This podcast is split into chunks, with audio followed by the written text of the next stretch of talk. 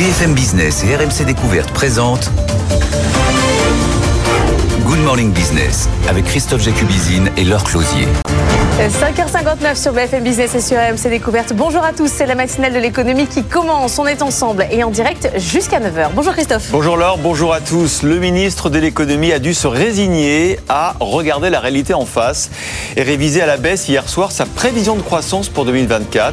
Ce n'est plus 1,4 mais 1%, une prévision qui reste d'ailleurs encore un peu au-dessus hein, des anticipations de la Banque de France, de l'OCDE ou encore de la Commission européenne. Alors conséquence, pour tenir l'objectif de réduction du déficit public, il faut faire des économies, en l'occurrence à raboter, puisque tous les ministères devront se serrer la ceinture, tout comme les opérateurs de l'État, l'aide au développement ou encore ma prime rénov.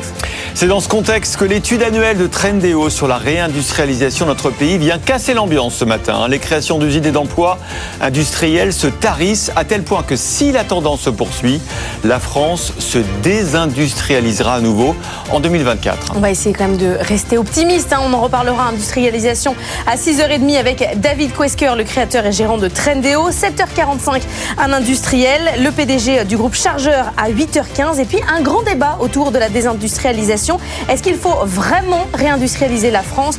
Jean-Marc Daniel face à Monsieur Industrie de BPI et Guillaume Mortelier. Ça sera à 8h35. Pour le moment, il est tout juste 6h, c'est le journal.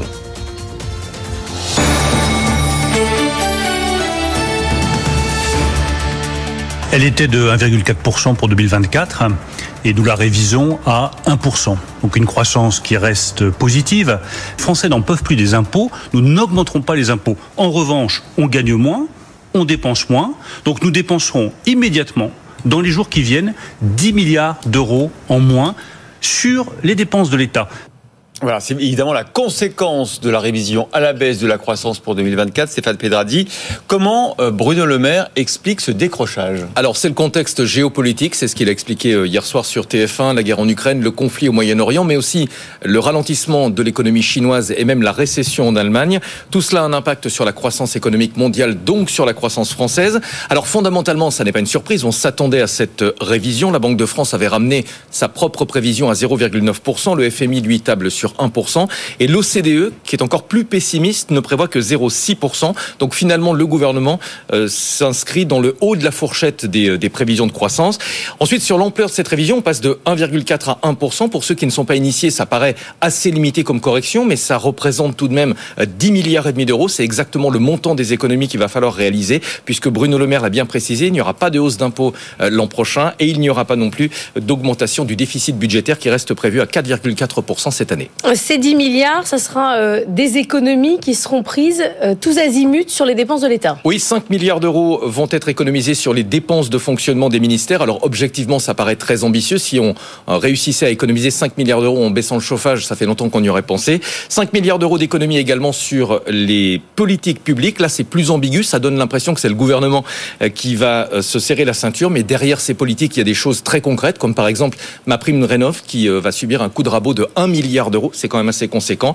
Enfin, les opérateurs de l'État vont également euh, être mis à contribution. Par exemple, Business France ou encore le Centre d'études spatiales vont devoir contribuer à, l'effort euh, annoncé par Bruno Le Maire. Merci beaucoup Stéphane Pedradi. Demain, Thomas Cazenave, ministre délégué au compte public, est notre invité à 8h15. Ne manquez pas ce rendez-vous. On aura tous les détails, en effet. Et puis la relance du nucléaire se poursuit. Hein. Le ministre Roland Lescure se rend aujourd'hui à la centrale du budget dans l'Ain. Deux EPR de deuxième génération, vous savez, doivent y être construits d'ici à 2035. Une visite qui passera aussi par l'UFPI un centre de formation d'EDF, puisque ce secteur doit créer 60 000 emplois directs dans les 10 ans à venir. Est-ce toujours aussi tendu? On est allé voir avec Régine Relâche et Léo Dumas.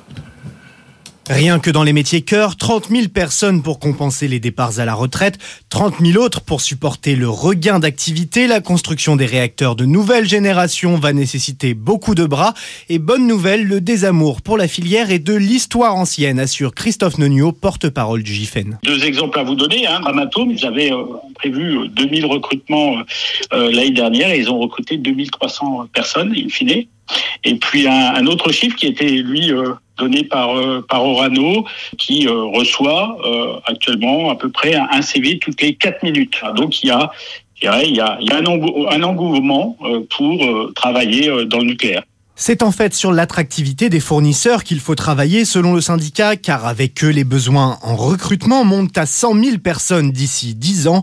Et la palette des métiers est très large. La filière recrute des CAP au bac plus 5, soudeurs, électriciens ou encore ingénieurs en génie civil. Ils devront tous participer aux phases d'installation, d'exploitation et de maintenance des futurs réacteurs. Le président américain Joe Biden dit sa confiance dans la poursuite de l'aide militaire américaine à Kiev, une aide pourtant bloquée au Congrès par les républicains. Déclaration alors que le numéro un ukrainien Volodymyr Zelensky a lancé à Munich ce week-end un appel pressant aux Occidentaux pour qu'ils livrent plus d'armes à son pays. On en reparle dans Le Monde qui bouge. Ça sera à 6h50. Alors, en attendant, évidemment, les résultats des élections européennes, euh, américaines le 4 novembre prochain et Donald Trump sera-t-il président? Ça changera tout pour l'Ukraine. En tout cas, la santé c'est tombé pour lui. Hein.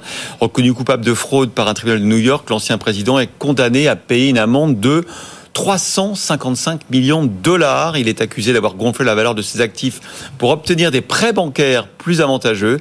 Alors, quelles conséquences pour Donald Trump en pleine campagne présidentielle? Les explications avec vous, Antoine Hollard depuis Washington.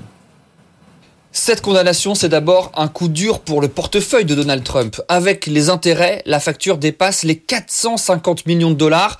L'ancien président va faire appel, mais tout de même, il va devoir verser une bonne partie de cette somme sur un compte bloqué.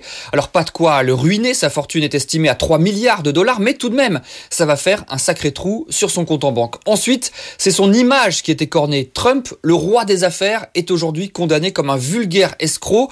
Le juge d'ailleurs lui interdit de diriger une entreprise prise à New York pendant euh, trois ans. Reste que politiquement, tout cela ne devrait pas vraiment euh, l'affecter. En fait, comme à chaque fois qu'il a des ennuis avec la justice, Trump crie au complot politique, un argument qui, à défaut d'être très subtil, lui permet de mobiliser encore un peu plus ses partisans. L'ancien président a aussi réussi à transformer ce procès en tribune. À chaque fois qu'il sortait de la salle d'audience, il y avait les caméras, les micros. Il pense qu'il n'y a pas de mauvaise publicité et que le plus important, c'est d'occuper l'espace. Et ça va continuer dans les prochains mois parce que Trump n'en a pas fini avec la justice. Il doit être jugé dans quatre procès criminels et à nouveau, il a bien l'intention de faire campagne depuis les tribunaux. Ça fait désormais totalement partie de sa stratégie électorale. Et évidemment, Donald Trump euh, fait diversion hein, par rapport à ses affaires judiciaires. Euh, il occupe le terrain et cherche notamment à séduire les jeunes électeurs. Il s'est ainsi, regardez ces images si vous êtes sur RMC il s'est ainsi rendu à un salon de la basket euh, à Philadelphie ce week-end où il a exhorté les visiteurs à aller voter où il a présenté une ligne de basket dorée d'une élégance certaine. Les Never Surrender, ne jamais renoncer, flanqué d'un drapeau américain et d'un gros T sur la languette, comme Trump évidemment. 1000 exemplaires à 400 dollars sont déjà épuisés. D'autres modèles sont encore en vente. Très doré, hein, ces baskets Trump. Hein. Absolument. L'Argentine, pendant ce temps-là, enregistre son premier excédent budgétaire depuis 12 euh, ans, conséquence de la politique économique drastique du président Milei. Il a par exemple supprimé des subventions versées aux entreprises des secteurs du transport et de l'énergie, euh, supprimé également des transferts financiers vers les régions. Mais pour le moment, beaucoup d'autres mesures restent bloquées au Parlement, auquel il n'a pas la majorité. Allez, une nouvel épisode de d'Atos du dossier Atos avec les négociations qui avancent très doucement avec Airbus. Vous savez que le constructeur aéronautique étudie le rachat des activités de cybersécurité du groupe informatique. Son patron Guillaume Faury reste extrêmement prudent alors que cette activité d'Atos souffre et que le président allemand d'Airbus est réticent à conclure cette opération. Les explications avec Mathieu Pechberti. Il regarde dans tous les coins de peur de découvrir une mauvaise surprise. Guillaume Faury, le directeur général d'Airbus, planche depuis deux semaines sur les comptes de BDS, la filiale de cybersécurité et des supercalculateurs d'Atos. La semaine dernière, il a reconnu que la situation financière d'Atos ne facilitait pas cette étude approfondie indispensable pour formuler une offre de rachat. Guillaume Faury est très attentif à ce que les équipes d'Atos soient encore en place, alors que de nombreux départs ont été enregistrés, des ingénieurs rares et spécialisés qui sont les véritables actifs de BDS. Il se concentre sur les supercalculateurs qui ne gagnent pas d'argent et dépendent de contrats publics avec le ministère des Armées et le commissariat à l'énergie atomique.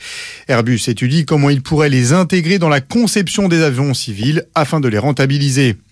Son directeur général joue la prudence car son président, l'allemand René Obermann, est très à cheval sur les comptes. Guillaume Faury le sait et tente donc de tirer le prix à la baisse autour d'un milliard et demi d'euros. OpenAI désormais valorisé 80 milliards de dollars. Selon le New York Times, c'est sur cette base que la maison mère de ChatGPT a négocié une transaction avec des investisseurs. Dirigeants et salariés vont pouvoir vendre des parts. 80 milliards, c'est un triplement de la valorisation en moins de 10 mois. Et puis après s'être euh, attaqué aux 22 plus gros acteurs, le DSA, le règlement européen sur les services numériques, s'applique désormais, depuis samedi, à toutes les plateformes en ligne. Les sites de e-commerce sont particulièrement concernés par ces nouvelles obligations. Et en cas de manquement, il y aura de grosses sanctions, Léo Dumas. L'heure est au DSA offensif. Toutes les plateformes doivent désormais se conformer aux mêmes règles. Objectif, protéger les internautes. Sur les marketplaces, il s'agit précisément de lutter contre la vente de produits et services illégaux. En clair, la transparence devient un mot d'ordre. Les plateformes sont tenues de contrôler l'identité de leurs vendeurs et de tracer leurs produits. Aussi, beaucoup de sites vont devoir faire peau neuve. Les conditions générales doivent être formulées plus clairement et le système de réclamation plus facile d'accès. Autre volet enfin l'encadrement de la publicité, avec l'interdiction du ciblage des mineurs, mais aussi des interfaces trompeuses qui peuvent influencer le comportement des consommateurs. En France, c'est la Direction générale de la concurrence qui est chargée de veiller au respect scrupuleux de ces règles, sans quoi des amendes jusqu'à 6% du chiffre d'affaires annuel sont prévues. Les marketplaces pourront même être rendus responsables en cas de préjudice pour les consommateurs. Il est 6h10, l'heure de partir retrouver Antoine Rigaudry à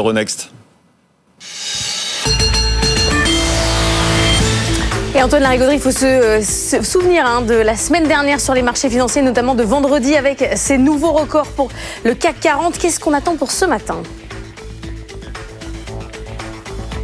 Bah, une petite baisse à prévoir hein, sans doute pour l'ouverture après avoir touché les 7800 effectivement en séance vendredi du jamais vu. Mais là le CAC 40 est clairement tiré vers le haut par les performances. Alors toujours très impressionnant des secteurs industriels. On y reviendra encore une fois. Renault, Stellantis, Legrand, Airbus.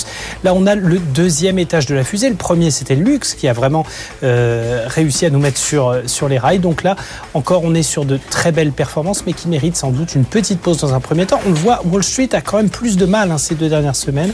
Séance négative vendredi, hein, avec euh, moins 0,8% pour le Nasdaq et moins 0,4% pour le Dow Jones. Ce matin, c'est encore très mitigé du côté asiatique, euh, avec euh, une grande fermeté aussi du côté des taux d'intérêt, hein, notamment la dette américaine qui frôle à nouveau les 4,3%, les plus hauts de fin novembre qu'on avait déjà tutoyé il y a quelques jours.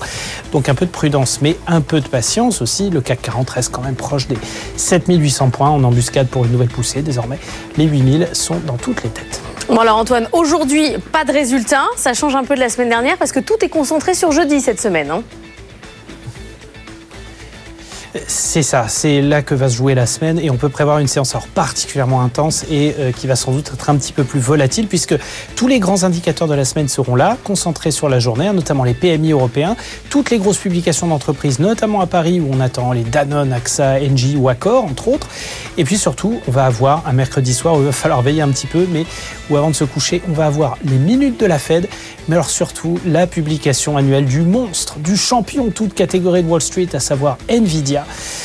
Et quoi qu'il arrive que le consensus des analystes soit pulvérisé, un peu juste euh, ou euh, tapé en dessous, on, va avoir une sorte de frénésie totale en après-marché compte tenu du poids macroéconomique que prend ce super champion des semi-conducteurs. En quelques jours, il a dépassé entre ombre Amazon et Google en termes de capitalisation. On le rappelle, il gagne déjà 50% depuis le début de l'année, 230 sur un nombre. Donc rendez-vous jeudi matin pour des arbitrages pour le coup très très intéressants. Oui, les résultats d'NVIDIA, on en reparlera avec Wilfried Galland, ça sera dans l'édito à 7h50 et puis avec vous à 6h30 on fera un bilan hein, à mi-publication pour les résultats euh, de l'ensemble du CAC 40. Dans un instant Christophe, c'est la pépite. C'est la pépite euh, qui nous emmène à l'aéroport gratuitement. Euh, Flypool, on va vous expliquer comment ça fonctionne. Et puis évidemment, évidemment, Tony Morel a passé son week-end à essayer Sora, la nouvelle IA vidéo qui réalise des vidéos absolument bluffantes. Attention, deepfake. À tout de suite. Good Morning Business, la pépite. Et à 6h15, on retrouve Annalisa Capellini pour sa pépite. Alors c'est une pépite mystérieuse ce matin euh, qui doit nous permettre en principe d'aller à l'aéroport gratuitement. Euh, ça s'appelle Flypool, c'est du covoiturage avec un système de sponsoring autour peut tout nous expliquer. C'est ça, c'est une idée tellement simple et tellement géniale à la fois que c'est fou qu'on y ait Ou pas folle, euh, pensé. on verra. Non, on verra, on verra. Ou c'est parce que c'est pas possible. Parfois, c'est Moi- ça aussi. Moi, j'ai pris mon pari. Pour moi, c'est une idée géniale. Mais voilà, ça s'appelle, vous l'avez dit, euh, Flypool. On est ce matin avec Mathieu euh, Burtet, c'est vous qui avez créé cette application. Tout à fait. Et c'est vous l'avez dit, Christophe, du covoiturage pour les aéroports. Mais ce qui est intéressant, c'est que en principe, il n'y a pas d'échange d'argent, c'est-à-dire on ne paye pas son trajet avec de l'argent euh, normal. Pour les passagers, c'est gratuit. Et que gagnent donc, Mathieu, ceux qui mettent leur voiture à disposition pour aller vers l'aéroport? Bon, les utilisateurs, bonjour d'abord, les utilisateurs collectent des points euh, qui, euh, à chaque euh, trajet, qui, qui sont échangés dans une plateforme qui s'appelle le Fly Store, qui permet d'échanger donc ces, ces contre-marques contre des bonnes affaires, des remises dans, euh, je sais pas, ça pourrait être un réseau de réparateurs de voitures, ça pourrait être le café du coin, ça pourrait être des ustensiles de, des, des produits de, qui concernent le voyage et ainsi de suite. Voilà. Donc celui qui conduit gagne des points qu'après il peut dépenser en mettant sa voiture sur votre plateforme. Tout à fait. Et celui qui va à l'aéroport, lui, il ne paye rien. Il ne paye rien, donc quand il s'enregistre sur l'application, si c'est un utilisateur, il a un certain nombre de points euh, de bienvenue, on va dire. Et après, s'il veut remettre son compteur à, à- à- s'il veut recharger son son son son, son- comment dire son nombre de points, il, il fera un don. Voilà. Mais vous n'êtes pas une association, vous êtes une entreprise. On n'est Donc pas là, une il- association. il manque quand même quelqu'un qui paye. Bon, les revenus sont essentiellement publicitaires, de, Ouais. de- voilà, parce qu'il y aura quand même, faut quand même faut quand même parler du nombre de personnes qui gravitent autour de l'aéroport et on focalise pas simplement sur les utilisateurs voyageurs, on s'intéresse aussi beaucoup aux personnes qui gravitent autour de l'aéroport, c'est-à-dire la sécurité, c'est-à-dire le, le- le- les, les agents de nettoyage, les locations de voitures et ainsi de suite, qui sont un nombre considérable. Par exemple, l'aéroport de Francfort, on parle de 85 000 personnes qui travaillent tous les jours à l'aéroport. Donc il y a, y a une masse, une- une- ben, un nombre de personnes vraiment important qui, qui cherchent à se déplacer depuis un, un- son domicile jusqu'à l'aéroport qui est son lieu de travail et qui a aussi une problématique de, de, bah, de, de transport et de coût. Alors, chiffre d'affaires pour l'instant zéro. D'abord parce qu'il n'y aura pas beaucoup d'argent qui circulera, sauf que vous aurez le chiffre d'affaires avec le sponsoring. Et surtout parce que vous avez lancé ce site il y a 4 jours, le 15 février. Mais alors, attention, dans 40 pays. 40 pays, euh, c'est c'est original comme, euh, comme lancement de produit de- d'aller directement dans 40 pays. En fait, pourquoi si, ambitieux? Parce que bon, déjà il y a 14 000 aéroports civils dans le monde. Ils sont pas tous de, même, euh, euh, la même taille, mais euh, le- le, le, le modèle économique de l'entreprise, ben, il, il est de pouvoir utiliser son véhicule pour aller à l'aéroport et pouvoir utiliser le véhicule de quelqu'un d'autre euh, euh, à l'aéroport où on va se retrouver. Parce que par définition, si on va à l'aéroport, on prend un avion en général longue distance. Par exemple, je suis de Genève, je vais à Istanbul. Et ben, je vais aller de chez moi avec euh, avec mon véhicule à l'aéroport de Genève et je vais covoiturer de euh, l'aéroport d'Istanbul Mais vos clients, clairement, on comprend que c'est pas ceux qui partent euh, faire un voyage, c'est ceux qui travaillent en fait. C'est surtout ça la cible, non? La cible première, c'est les gens qui travaillent. La Oui. cible numéro 2, euh, ça sera dans la version numéro 2 1er avril, avec une fonctionnalité qui sera le numéro de vol. Donc on pourra recroiser Ah. le numéro de vol avec euh, avec le, le, le passager et on aura tout un cercle de voitures de personnes qui travaillent qui pourront virtuellement améliorer leurs revenus euh, en transportant euh, des passagers.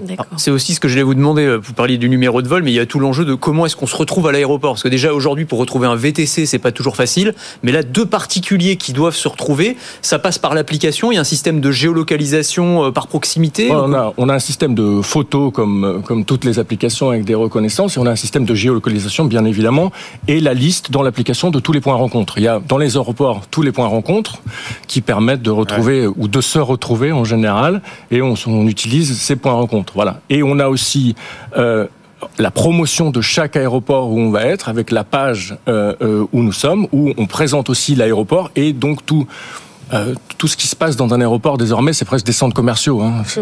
Annalisa donc là, on l'a compris, l'enjeu, c'est vraiment la pub. Est-ce que vous avez déjà noué des, des partenariats euh, publicitaires? Bon, pour l'instant, on a des partenariats qui sont un partenariat de, de départ, un partenariat avec euh, une personne qui est aussi une start-up qui, euh, qui vend euh, des scooters électriques, une société française, et, euh, et puis du local avec une agence immobilière. Et voilà, ça commence petit à petit. L'objectif, c'est ADP, quoi. C'est ça, en fait. C'est c'est eux qui, qui, pour leurs salariés. C'est là où Bah, on c'est voit l'intérêt. ADP, c'est Vinci, c'est tous ces gens Air qui France gravitent. aussi qui a son siège. Tout à fait. Et c'est les gens qui sont aussi dans le handling, hein, euh, des, des sociétés qui, ben, les, bag- les personnes qui travaillent, qui transportent les bagages. Il faut savoir qu'il y, a- il y a très peu d'automa- d'automati- d'autom- automatisation dans le transport aérien.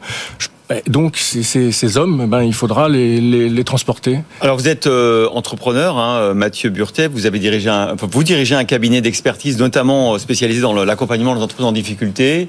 J'espère que vous n'aurez pas à, à- à travailler pour vous-même. hein, moi. Je le souhaite, je le souhaite. Non, Vous moi, ça n'avez que 4 jours, donc euh, tout est possible. fait tout est possible et d'ailleurs on, on essaye de, de, de, de prévoir et d'anticiper euh, que je me retrouve pas dans les mêmes difficultés. Je les ai traversées à l'époque. Bah oui, c'est d'ailleurs c'est pour ça. ça. que j'ai ce cabinet d'accompagnement d'entreprises en difficulté. Et C'est pour ça aussi que j'ai choisi un, un business model qui s'appuie sur euh, le partage avec ce fameux réseau d'ambassadeurs euh, qui sont aux quatre coins du monde et aussi que j'ai choisi un système qui sera sans levée de fonds pour justement éviter qu'on me coupe les vivres. voilà. Très bien. Ça Eh ben, s'appelle écoutez, en tout cas, euh, voilà, c'était une petite pépite naissante avec vous, Annalisa, et on vous souhaite, bah, on vous souhaite quand même longue vie. hein. Eh ben, merci beaucoup. Et tout de suite, c'est euh, Anthony Morel pour Culture Geek.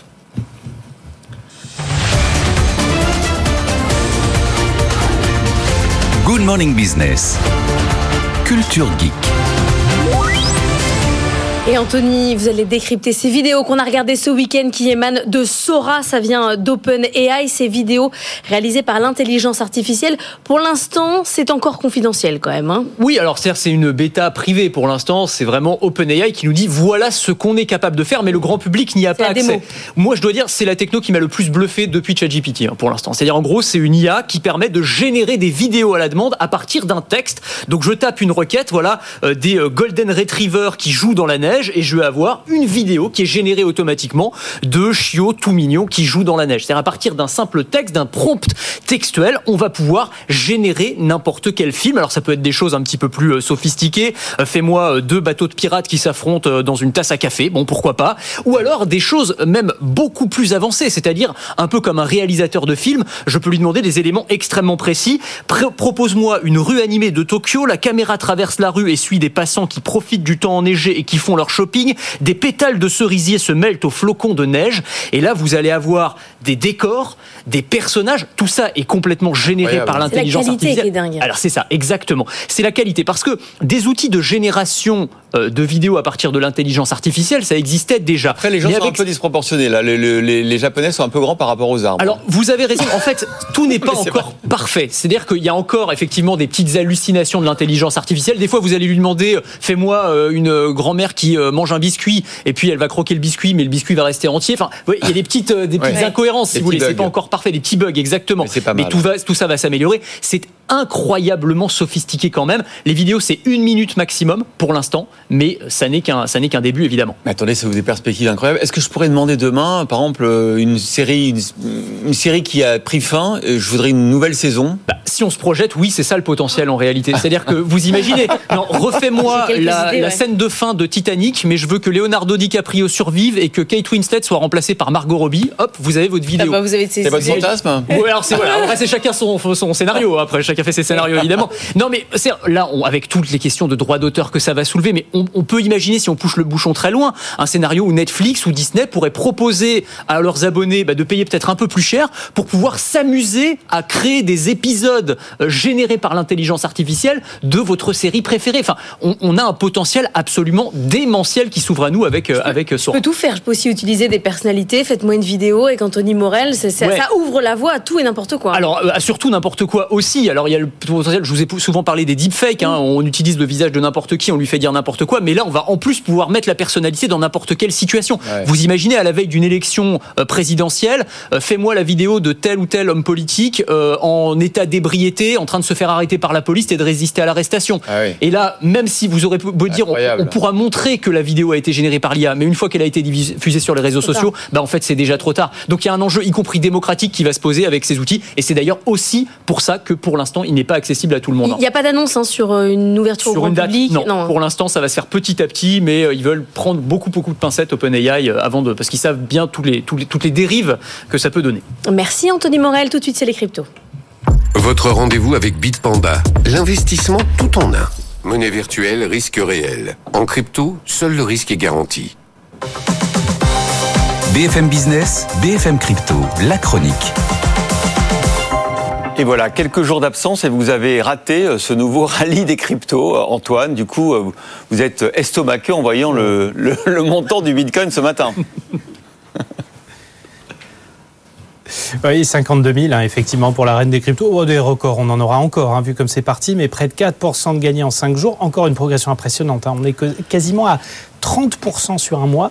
On revient alors sur un niveau critique qu'il faut bien avoir à l'esprit, hein, celui de novembre 2021, où on avait vu le Bitcoin atteindre 64 000 dollars, son plus haut absolu. Encore 20% d'ici là, mais la dynamique pour le moment est inattaquable. Pareil pour l'Ether qui se rapproche maintenant des 3 000 dollars, euh, qui sort d'un gain de 10% sur les 5 derniers jours et quasiment 70% sur un an désormais. Alors, on a quand même besoin de décryptage cette fois-ci, euh, Antoine, avec vous, parce que normalement, il y a quand le, le dollar baisse, le Bitcoin monte, c'est un peu la valeur refuge, un peu comme l'or. Sauf que là, les deux progressent en même temps. Oui, c'était le cas ces derniers mois, mais euh, effectivement, on est dans un cas de figure un petit peu particulier. Le Bitcoin avait tendance à fonctionner en sens inverse du dollar, un peu décorrélé comme l'or. Vous l'avez dit. Et donc, quand le dollar baissait, on avait une hausse du Bitcoin généralement. Et là, pas du tout. On a euh, au contraire un dollar plutôt ferme. hein. Il gagne quasiment 1% sur un mois si on regarde le dollar index, hein, le dollar comparé à un panier de, de représentatives. Tout ça grâce à un contexte monétaire évidemment favorable, à une grande fermeté des taux américains qui améliore sa rémunération. On le voit, l'euro a du mal à retracer d'ailleurs un nouveau indice hein, en restant quai sous 1,08, un plus bas de début du mois. Et puis franchement, la tendance est clairement baissière depuis les niveaux de janvier. Donc au milieu de tout ça, le Bitcoin fonctionne sur ses propres fondamentaux. Succès des ETF évidemment. Approche du halving. Alors vous savez, c'est la fameuse division par deux des récompenses réservées aux mineurs de blocs de Bitcoin. Et puis tout simplement, et ça, ça va de pair aussi avec la forte hausse des indices boursiers, des records inscrits par Wall Street et par les marchés européens, une reprise tout simplement de l'appétit pour le risque, qui est vraiment, pour le coup, une des caractéristiques structurelles du Bitcoin. Merci Antoine. Allez, c'est le grand débat de la matinale. Faut-il vraiment s'épuiser à réindustrialiser la France, Laure? Oui, parce que si on regarde en matière de création d'emplois, c'est ce qu'a fait euh, Trendéo, la pente est plutôt euh, descendante. On vous explique tout à la une du, du journal de 6h30. À tout de suite. 6h31 sur BFM Business et sur AMC Découverte. Comment se porte l'industrie française? Bien si on regarde le bilan en matière de création et de destruction d'emplois l'an dernier, eh bien c'est pas brillant. On est même sur une pente descendante. Zidane Azouzi, vous avez regardé les chiffres dans le détail. Effectivement, Laure, on est loin du pic atteint en 2021-2022, un pic qu'on pouvait expliquer par les aides de France Relance, le PGE, la volonté de localiser certaines productions ou encore des taux d'intérêt qui étaient plus faibles. Tout ça avait provoqué une reprise dynamique.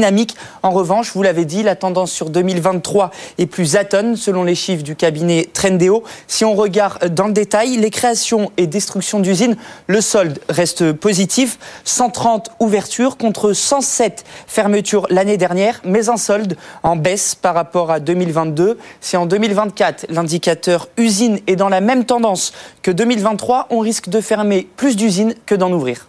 Une tendance qui se voit également en matière de création d'emplois industriels. hein. Tout à fait. En termes d'emploi, on passe de 121 541 créations nettes en 2022 à seulement un peu plus de 80 000 créations l'an dernier. Si les activités industrielles continuent donc à être créatrices d'emplois, le secteur subit, comme le reste de l'économie française, un ralentissement général dans l'ensemble des activités industrielles. Les créations d'emplois ont baissé de 17% et les suppressions ont-elles augmenté de 19% en 2023. Enfin, les levées de fonds recensées l'an dernier ont baissé en nombre de 17% par rapport à 2022. Elles passent sous la barre symbolique des 100. C'est la première fois depuis 2016. Quant à leur montant, ils ont rétrogradé bien encore plus fort de 49%. À titre de comparaison, en 2022, 19,2 milliards d'euros avaient été levés contre un peu moins de 10 milliards l'an dernier. Et puisqu'on parle de la difficulté de réindustrialiser un symbole de l'industrie à la française qui pourrait bien disparaître, la seule usine de Javel-Lacroix en France, près de Lyon, risque de fermer. 104 emplois euh, sont menacés. La direction de, euh, euh, de l'américain Colgate invoque un secteur de la chimie qui se porte mal et la nécessité de faire des restructurations. Alexandra Paget. Dans le fameux couloir de la chimie autour de Lyon, l'usine produit l'eau de Javel depuis 1903. Si aucun repreneur ne se manifeste, ce sera la fin de plus de 120 ans d'histoire. Pas assez rentable, selon son propriétaire. Un exemple emblématique de l'industrie française, structurée autour de multinationales, explique Olivier Luancy, chargé de mission sur l'avenir des politiques industrielles par Bercy. Par exemple, dans la vallée de la, de la Maurienne, il il y a une usine d'aluminium. Quand elle était dans un très grand groupe international, elle était vouée à la fermeture. Elle a été reprise par une entreprise de taille intermédiaire allemande qui est spécialisée dans ce métier-là, l'aluminium, et qui en a fait un succès en 10 ans. L'activité de Javel Lacroix remonte à la création des procédés pour rendre le linge plus blanc que blanc. Une aventure née à Paris, dans le quartier de Javel, dans le 15e arrondissement. Et puis justement, un grand débat à l'antenne de Good Morning Business ce matin, 8h30. Faut-il vraiment réindustrialiser la France? Un débat entre Guillaume Mortelier, le monsieur industrie de BPI, et Jean-Marc Daniel, qui, vous le savez, n'est pas très attaché à l'idée de réindustrialisation. Euh, sur les marchés, on est à mi-parcours des publications d'entreprises pour le quatrième trimestre 2023 et l'ensemble de l'année. Antoine Larigauderie, la forme actuelle du CAC 40 nous le confirme. Les entreprises sont assez dynamiques, notamment celles qui sont euh, très axées internationales. Hein. Exactement. Et industriel, hein, vous en avez beaucoup parlé, mais ça se confirme, un doux des niveaux records sur le CAC 40, un appétit retrouvé. Là, on redépasse allègrement les 3 milliards d'euros d'actions euh, négociées quotidiennement, euh, sont vraiment des volumes consistants. Et si Wall Street a pris un peu d'avance avec un S&P 500 qui gagne quasiment 5% depuis le début de l'année, clairement, Paris sort de sa torpeur ces deux dernières semaines.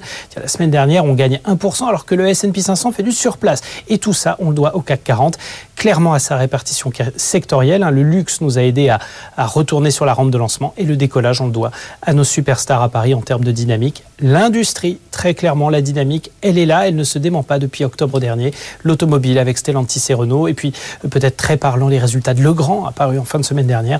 Donc partout des signes encourageants, de belles rentabilités, de sérieuses perspectives, malgré un sentiment encore un peu indécis.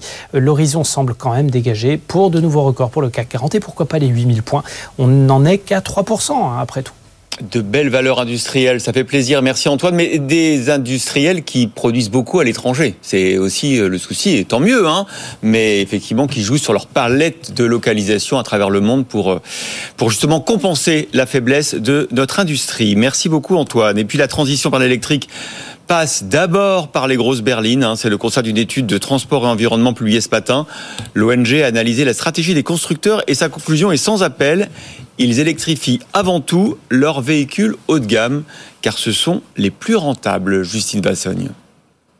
Deux fois moins de petites voitures, deux fois plus de grosses berlines. En Europe, le marché de l'électrique tourne à deux vitesses, alors que les véhicules les plus petits, ceux de segment A et B, représentent 41% des ventes thermiques. C'est seulement 23% pour l'électrique. Résultat, le prix moyen ne cesse de grimper en Europe depuis 2015, plus 39%, quand il a chuté en Chine de plus de 50%. On y trouve aujourd'hui 75 modèles en dessous de 20 000 euros, contre un seul en Europe, la Dacia Spring. Léola Rivière est responsable transition automobile de transport et environnement. Ça fait euh, dix ans maintenant que les constructeurs automobiles européens ont fait le choix euh, de la valeur plutôt que le volume, se sont concentrés sur leurs plus gros véhicules, tout simplement parce que c'est des véhicules qui se vendent plus cher, avec des marges plus importantes. Euh, donc, on voit la même chose aujourd'hui sur le marché de l'électrique. Les constructeurs expliquent qu'il est compliqué de produire une petite voiture électrique sans perdre de l'argent. Petit à petit, pourtant, ils entrent dans la danse. Arriveront sur le marché cette année une Fiat Panda, une Citroën C3 et une Renault 5, toutes à 25 000 euros ou moins. C'est bien, mais insuffisant selon l'étude. Seules 42 000 citadines seront produites en Europe sur un marché de 2 millions de voitures électriques. Un mot de la grève des conducteurs SNCF qui est à peine terminée. Une nouvelle menace de grève pèse sur le week-end prochain. Il s'agit des aiguilleurs. Cette fois-ci, le deuxième syndicat de la profession, Sudrail, a déposé un préavis. Et puis l'ancien directeur de Frontex rejoint la liste du RN aux européennes en troisième position. Frontex, vous savez, c'est cette agence de l'Union européenne chargée du contrôle des frontières extérieures de l'Union. Fabrice Leggeri, 55 ans, énarque et normalien, avait démissionné de son poste en 2022 à la suite d'une enquête disciplinaire. Il était régulièrement accusé par les ONG de tolérer des refoulements illégaux de migrants. Il est 6h38, l'heure de retrouver Eva Jaco. Morning Retail avec Altavia. Altavia, le groupe de communication internationale dédié au retail. Good Morning Business, Morning Retail. Et avec vous, Eva Jaco, ce matin, on va parler du marché de la literie. Dans l'ameublement, bah, ça va pas très bien, mais dans la literie, ça va plutôt, euh, plutôt bien. Et il y a des marques grand public qui arrivent dans les hôtels. Oui, le marché de la literie, c'est 1,86 milliard d'euros en France. Globalement, le marché est divisé en, en trois catégories d'acteurs. Alors, il y a les acteurs de la grande distribution comme euh, Ikea, But, Conforama. Eux, ils font euh, 40% des ventes à peu près. Et puis, il y a les magasins spécialisés, c'est 25%. Et enfin, euh, tout ce qui est pure player et autres DNVB, c'est ce qu'on appelle euh, des bed in box euh, qui euh, gagnent du terrain à l'image d'Emma ou encore euh, de Teddy Bear.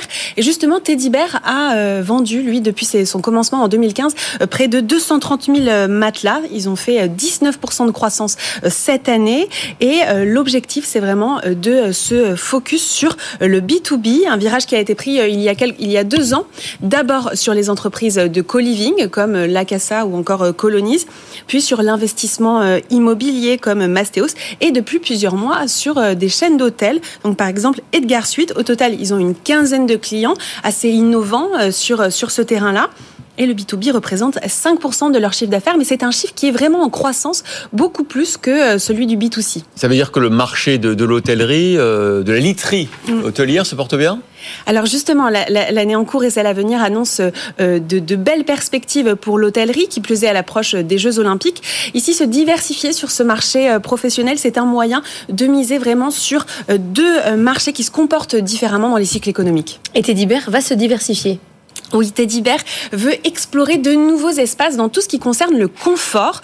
Euh, ils ont élargi leur offre en proposant un canapé. Ils en ont vendu 2500 cette année et c'est euh, le double pratiquement euh, d'un prix d'un matelas. C'est environ 1490 euros. Un matelas en moyenne, c'est 790 euros.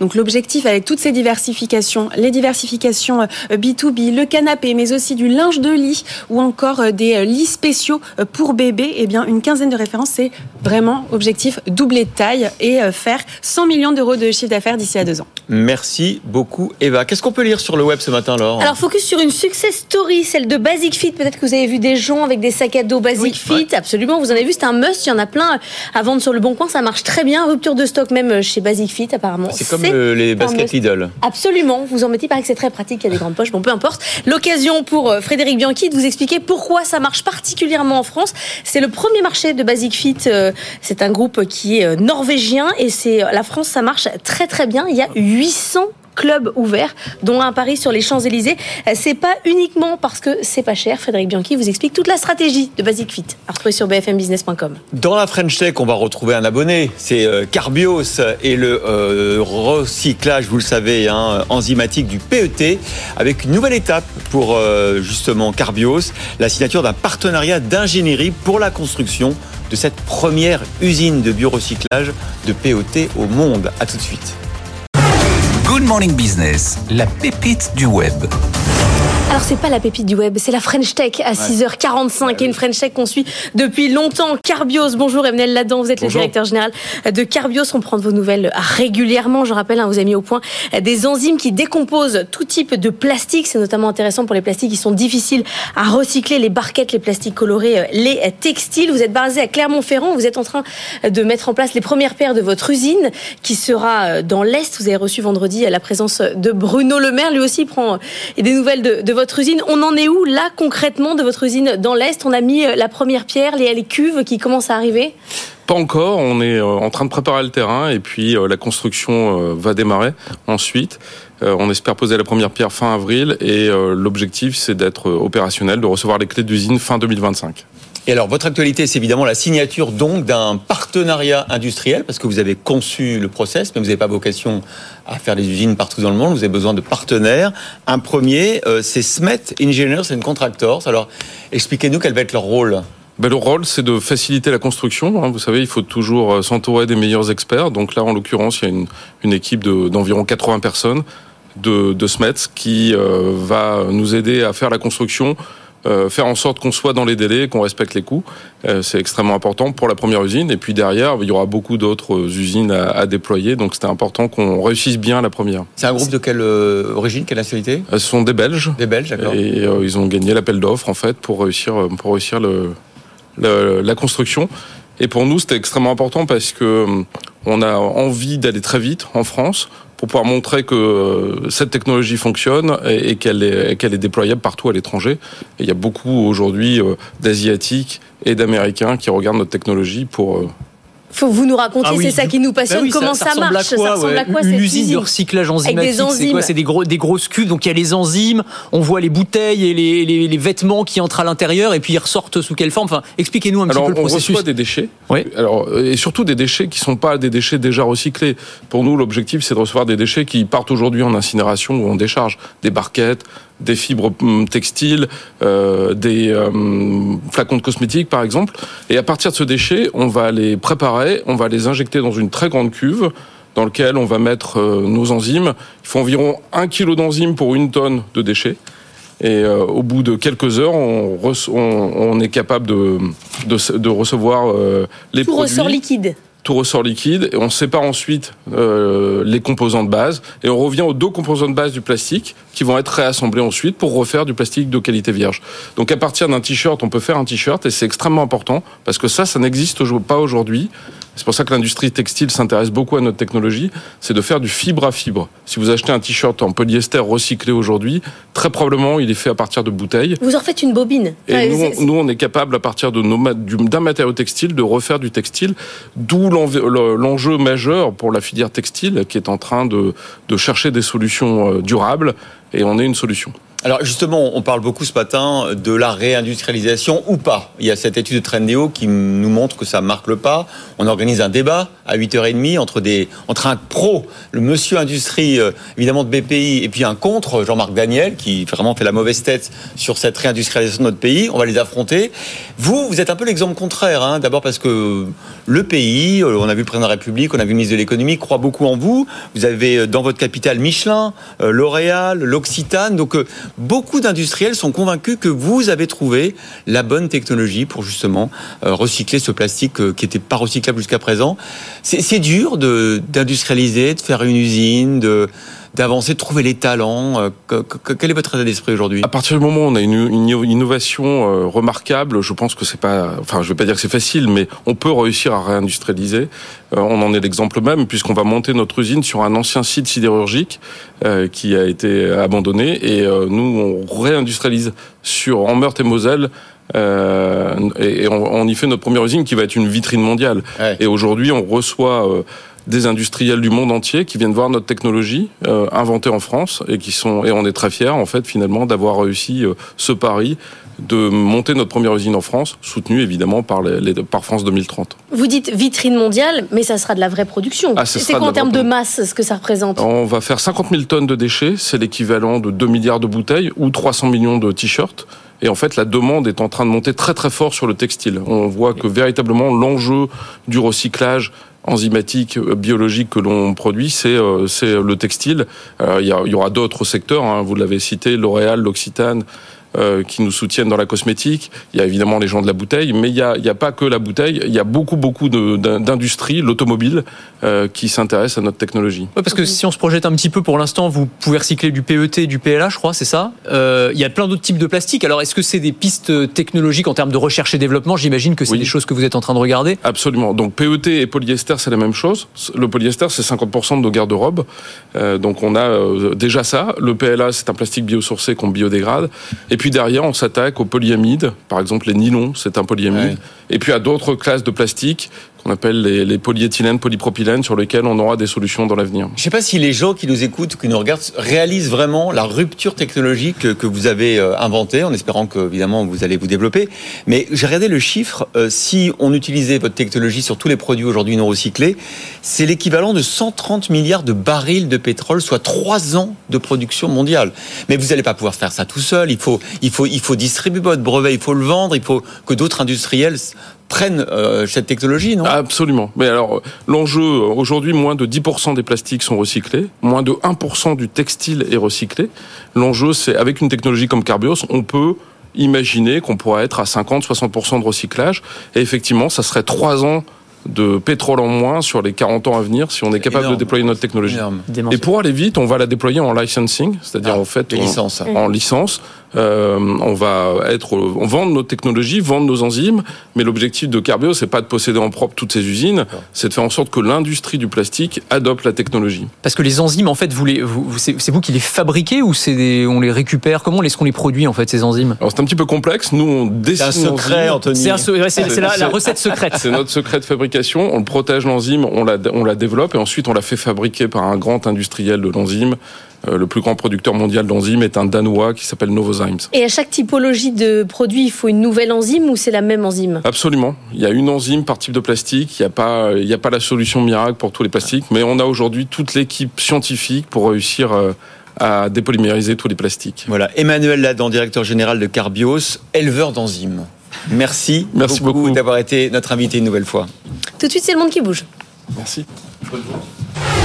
Good Morning Business, le monde qui bouge.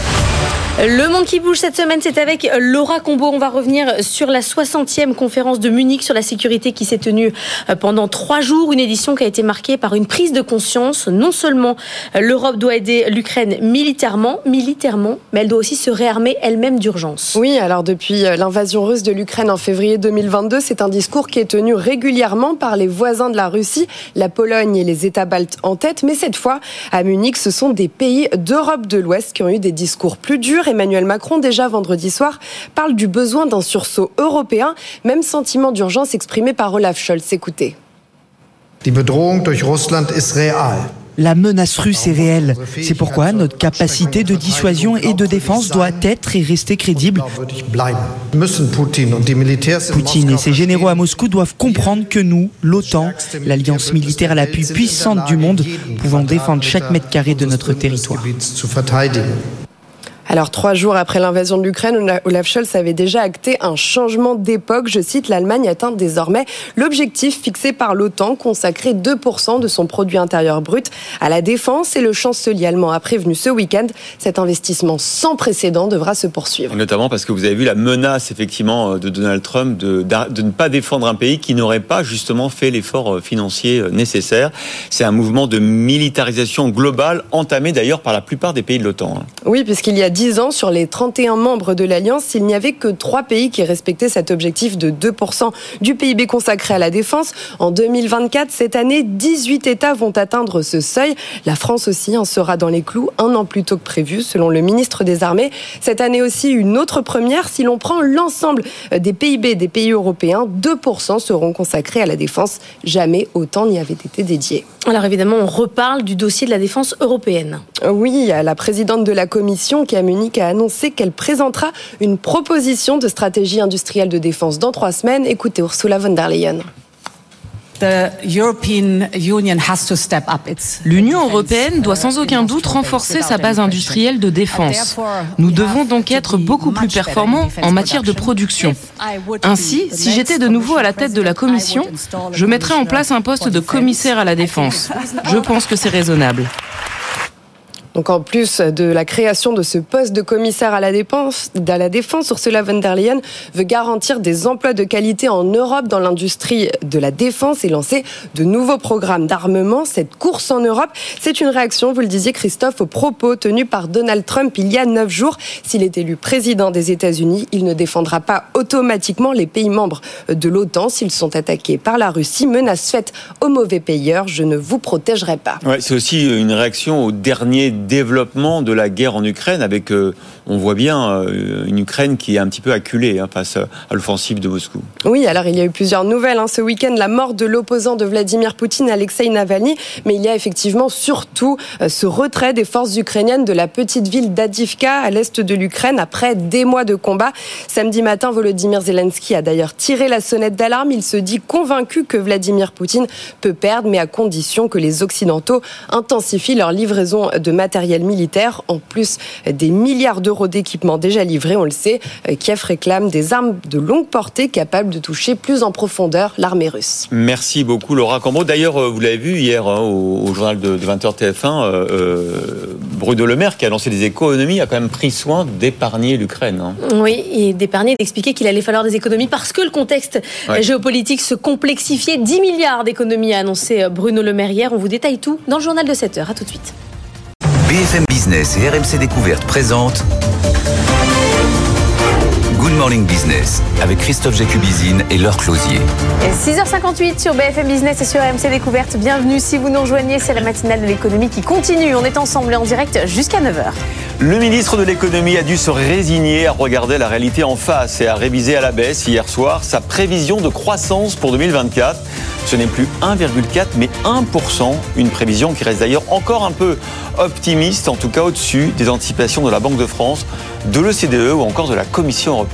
Euh, Conséquence, pour tenir l'objectif de réduction du déficit, il faut faire des économies. Encore, en l'occurrence, rabotées, euh, puisque tous les ministères devront se serrer la ceinture, tout comme les opérateurs de l'État, l'aide au développement ou encore ma prime rénove. Et c'est dans ce contexte que l'étude annuelle de Trendéo sur la réindustrialisation de notre pays vient casser l'ambiance ce matin, hein, puisque les créations d'usines et d'emplois industriels se tarissent, à tel point que si la tendance se poursuit, la France se désindustrialisera de nouveau cette année. Tous les détails de l'étude Tradeo à 7h30. Le cofondateur David Krouster est notre invité à 7h45. On aura un industriel, le PDG euh, du groupe Chargeur à 8h15. Et puis un grand débat à 8h30 entre le monsieur industrie de BPI Guillaume Mortelier et Jean-Marc Daniel. Faut-il vraiment réindustrialiser la France? Il est presque 7h, c'est le journal de l'économie. Votre programme avec aucoffre.com. Achat, stockage et revente d'or physique gardé en coffre sécurisé. aucoffre.com.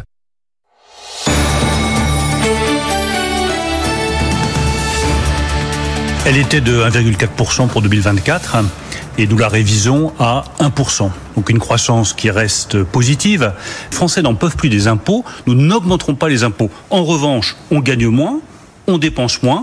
Donc nous dépenserons immédiatement, dans les jours qui viennent, 10 milliards d'euros en moins sur les dépenses de l'État. Voilà, retour à la réalité, hein, à la prise de conscience de la difficulté de notre économie et des finances publiques, euh, Stéphane Pedrazzi.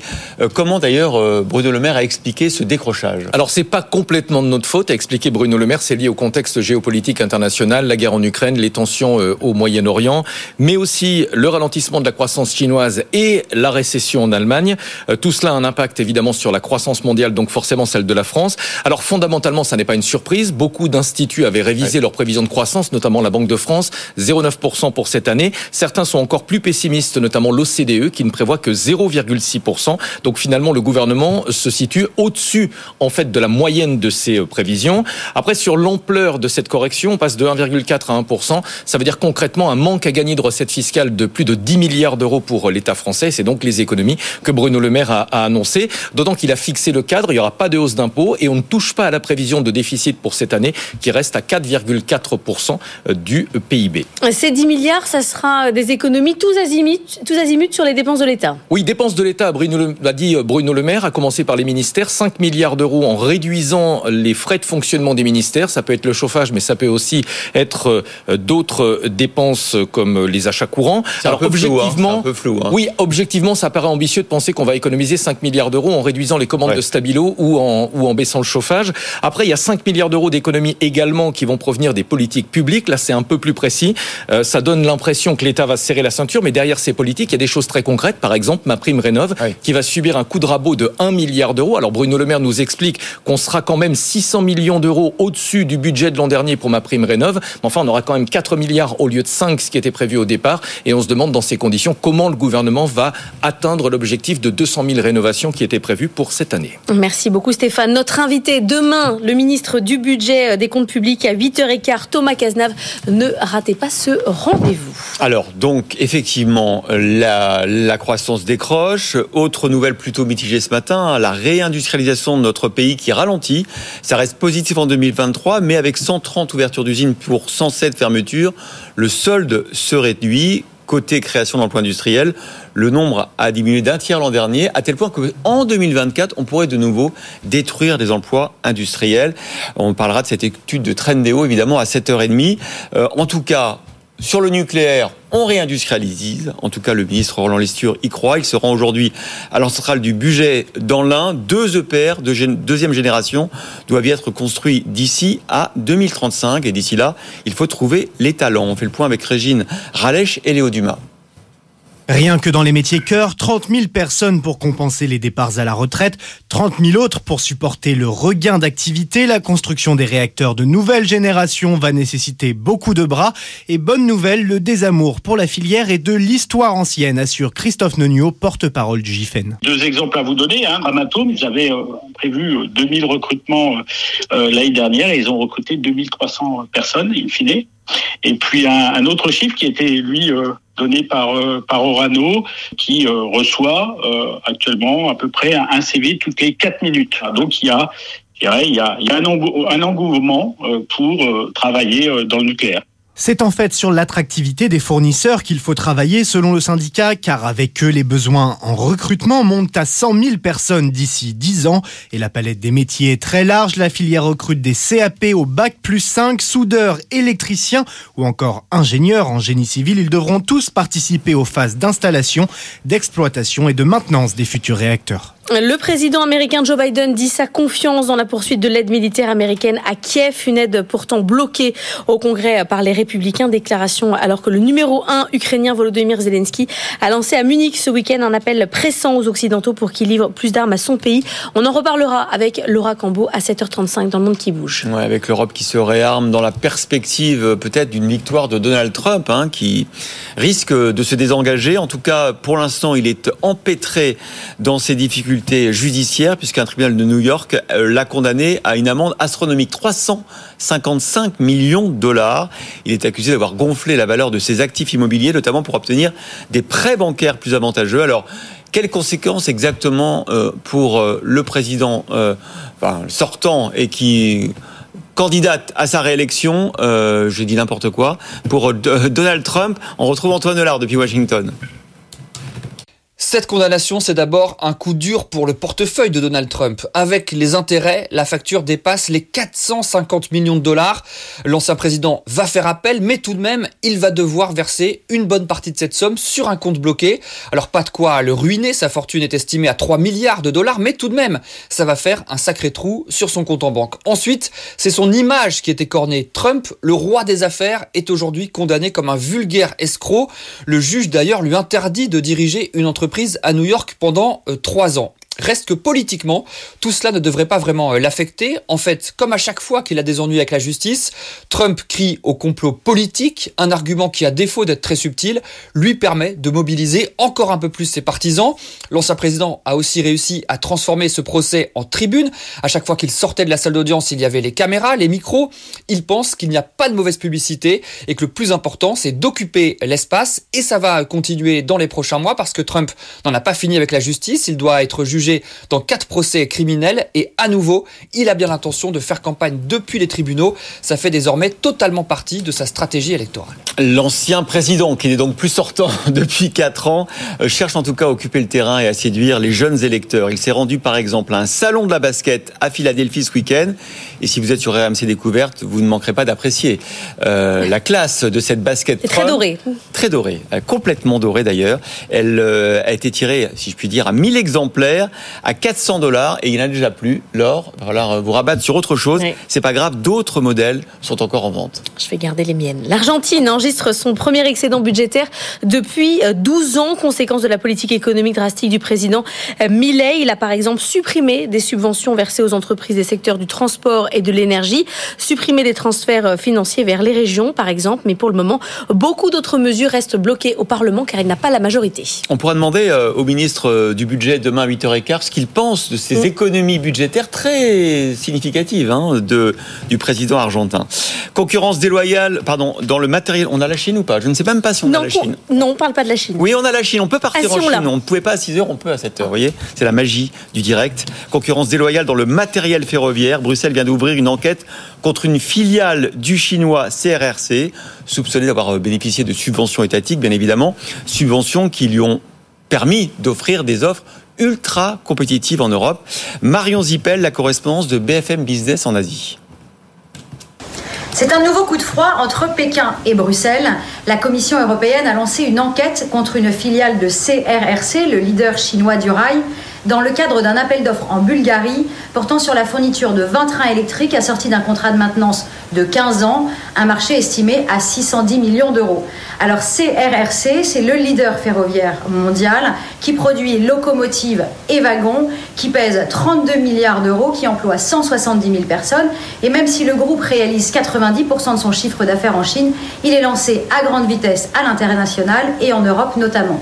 Alors dans le cadre de cette enquête, Bruxelles a 4 mois pour décider si oui ou non la filiale chinoise a reçu des subventions, si oui ou non elle pourra participer à cet appel d'offres. C'est une enquête qui intervient dans un contexte marqué par un déficit commercial record de l'Union européenne avec la Chine, près de 400 milliards d'euros, un chiffre qui obsède Bruxelles, qui juge la politique industrielle chinoise déloyale et qui s'arme d'outils législatifs afin de protéger ses intérêts économiques.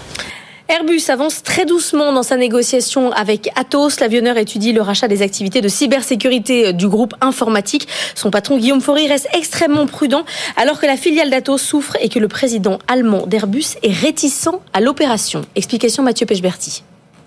Il regarde dans tous les coins de peur de découvrir une mauvaise surprise. Guillaume Faury, le directeur général d'Airbus, planche depuis deux semaines sur les comptes de BDS, la filiale de cybersécurité et des supercalculateurs d'Atos.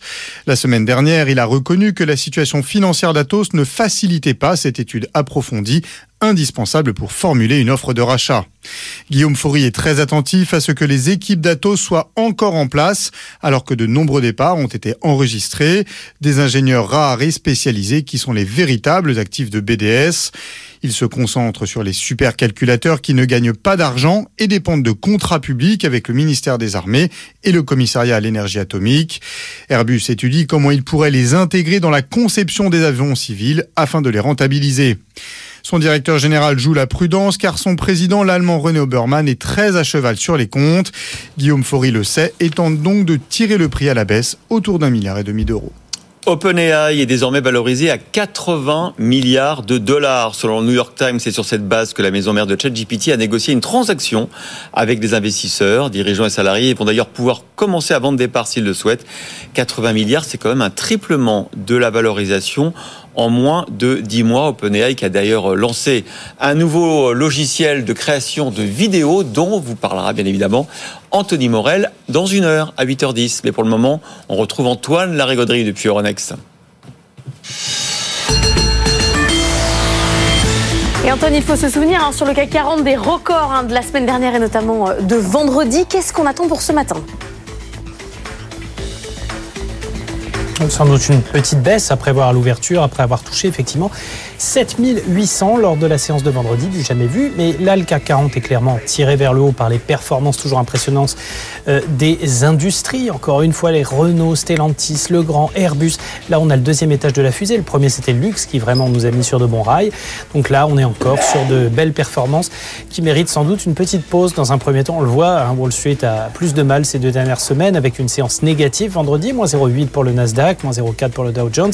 Ce matin, c'est mitigé euh, en Asie, toujours très très ferme du côté des taux d'intérêt, notamment la dette américaine 10 ans qui frôle à nouveau les 4,3%, les plus hauts de fin novembre, qu'on a déjà tutoyé il y a quelques jours. Donc un petit peu de prudence, un peu de patience, mais le CAC 40 reste proche des 7800 et en embuscade pour une nouvelle poussée. Désormais, les 8000 sont dans toutes les têtes. Antoine, est mi-publication hein, pour l'ensemble des entreprises pour les résultats. On en reparlera avec vous à 7h30. Pas de publication aujourd'hui, mais beaucoup de choses jeudi. Oui, c'est là que va se jouer la semaine. Hein. On peut prévoir une séance particulièrement intense, sans doute un peu volatile, puisque tous les grands indicateurs de la semaine seront concentrés là, hein, les PMI européens, euh, toutes les grosses publications d'entreprises, notamment à Paris, puisqu'on attend Danone, AXA, Engie ou Accor, entre autres. Et puis surtout, on va avoir un mercredi soir où il va falloir s'accrocher, mais euh, où avant de se coucher, on va avoir les minutes de la Fed, mais aussi et surtout la publication annuelle du monstre, du champion de Wall Street, toute catégorie, à savoir Nvidia. Et quoi qu'il arrive que le consensus des analystes soit pulvérisé ou au contraire un peu juste, on va assister à une sorte de frénésie totale en après-marché compte tenu du poids macroéconomique que prend ce super champion des semi-conducteurs. En quelques jours, il a quand même dépassé en trombe Amazon et Google en termes de capitalisation. On le rappelle, il gagne 50% depuis le début de l'année, 230 sur un an. Donc euh, rendez-vous jeudi matin pour des arbitrages pour le coup très très intéressants. Et Nvidia, ça sera l'objet de l'édito de Wilfried Galland à 7h50. Merci Antoine. Tout de suite, c'est le débat entre Jean-Marc Daniel et Nicolas Dose.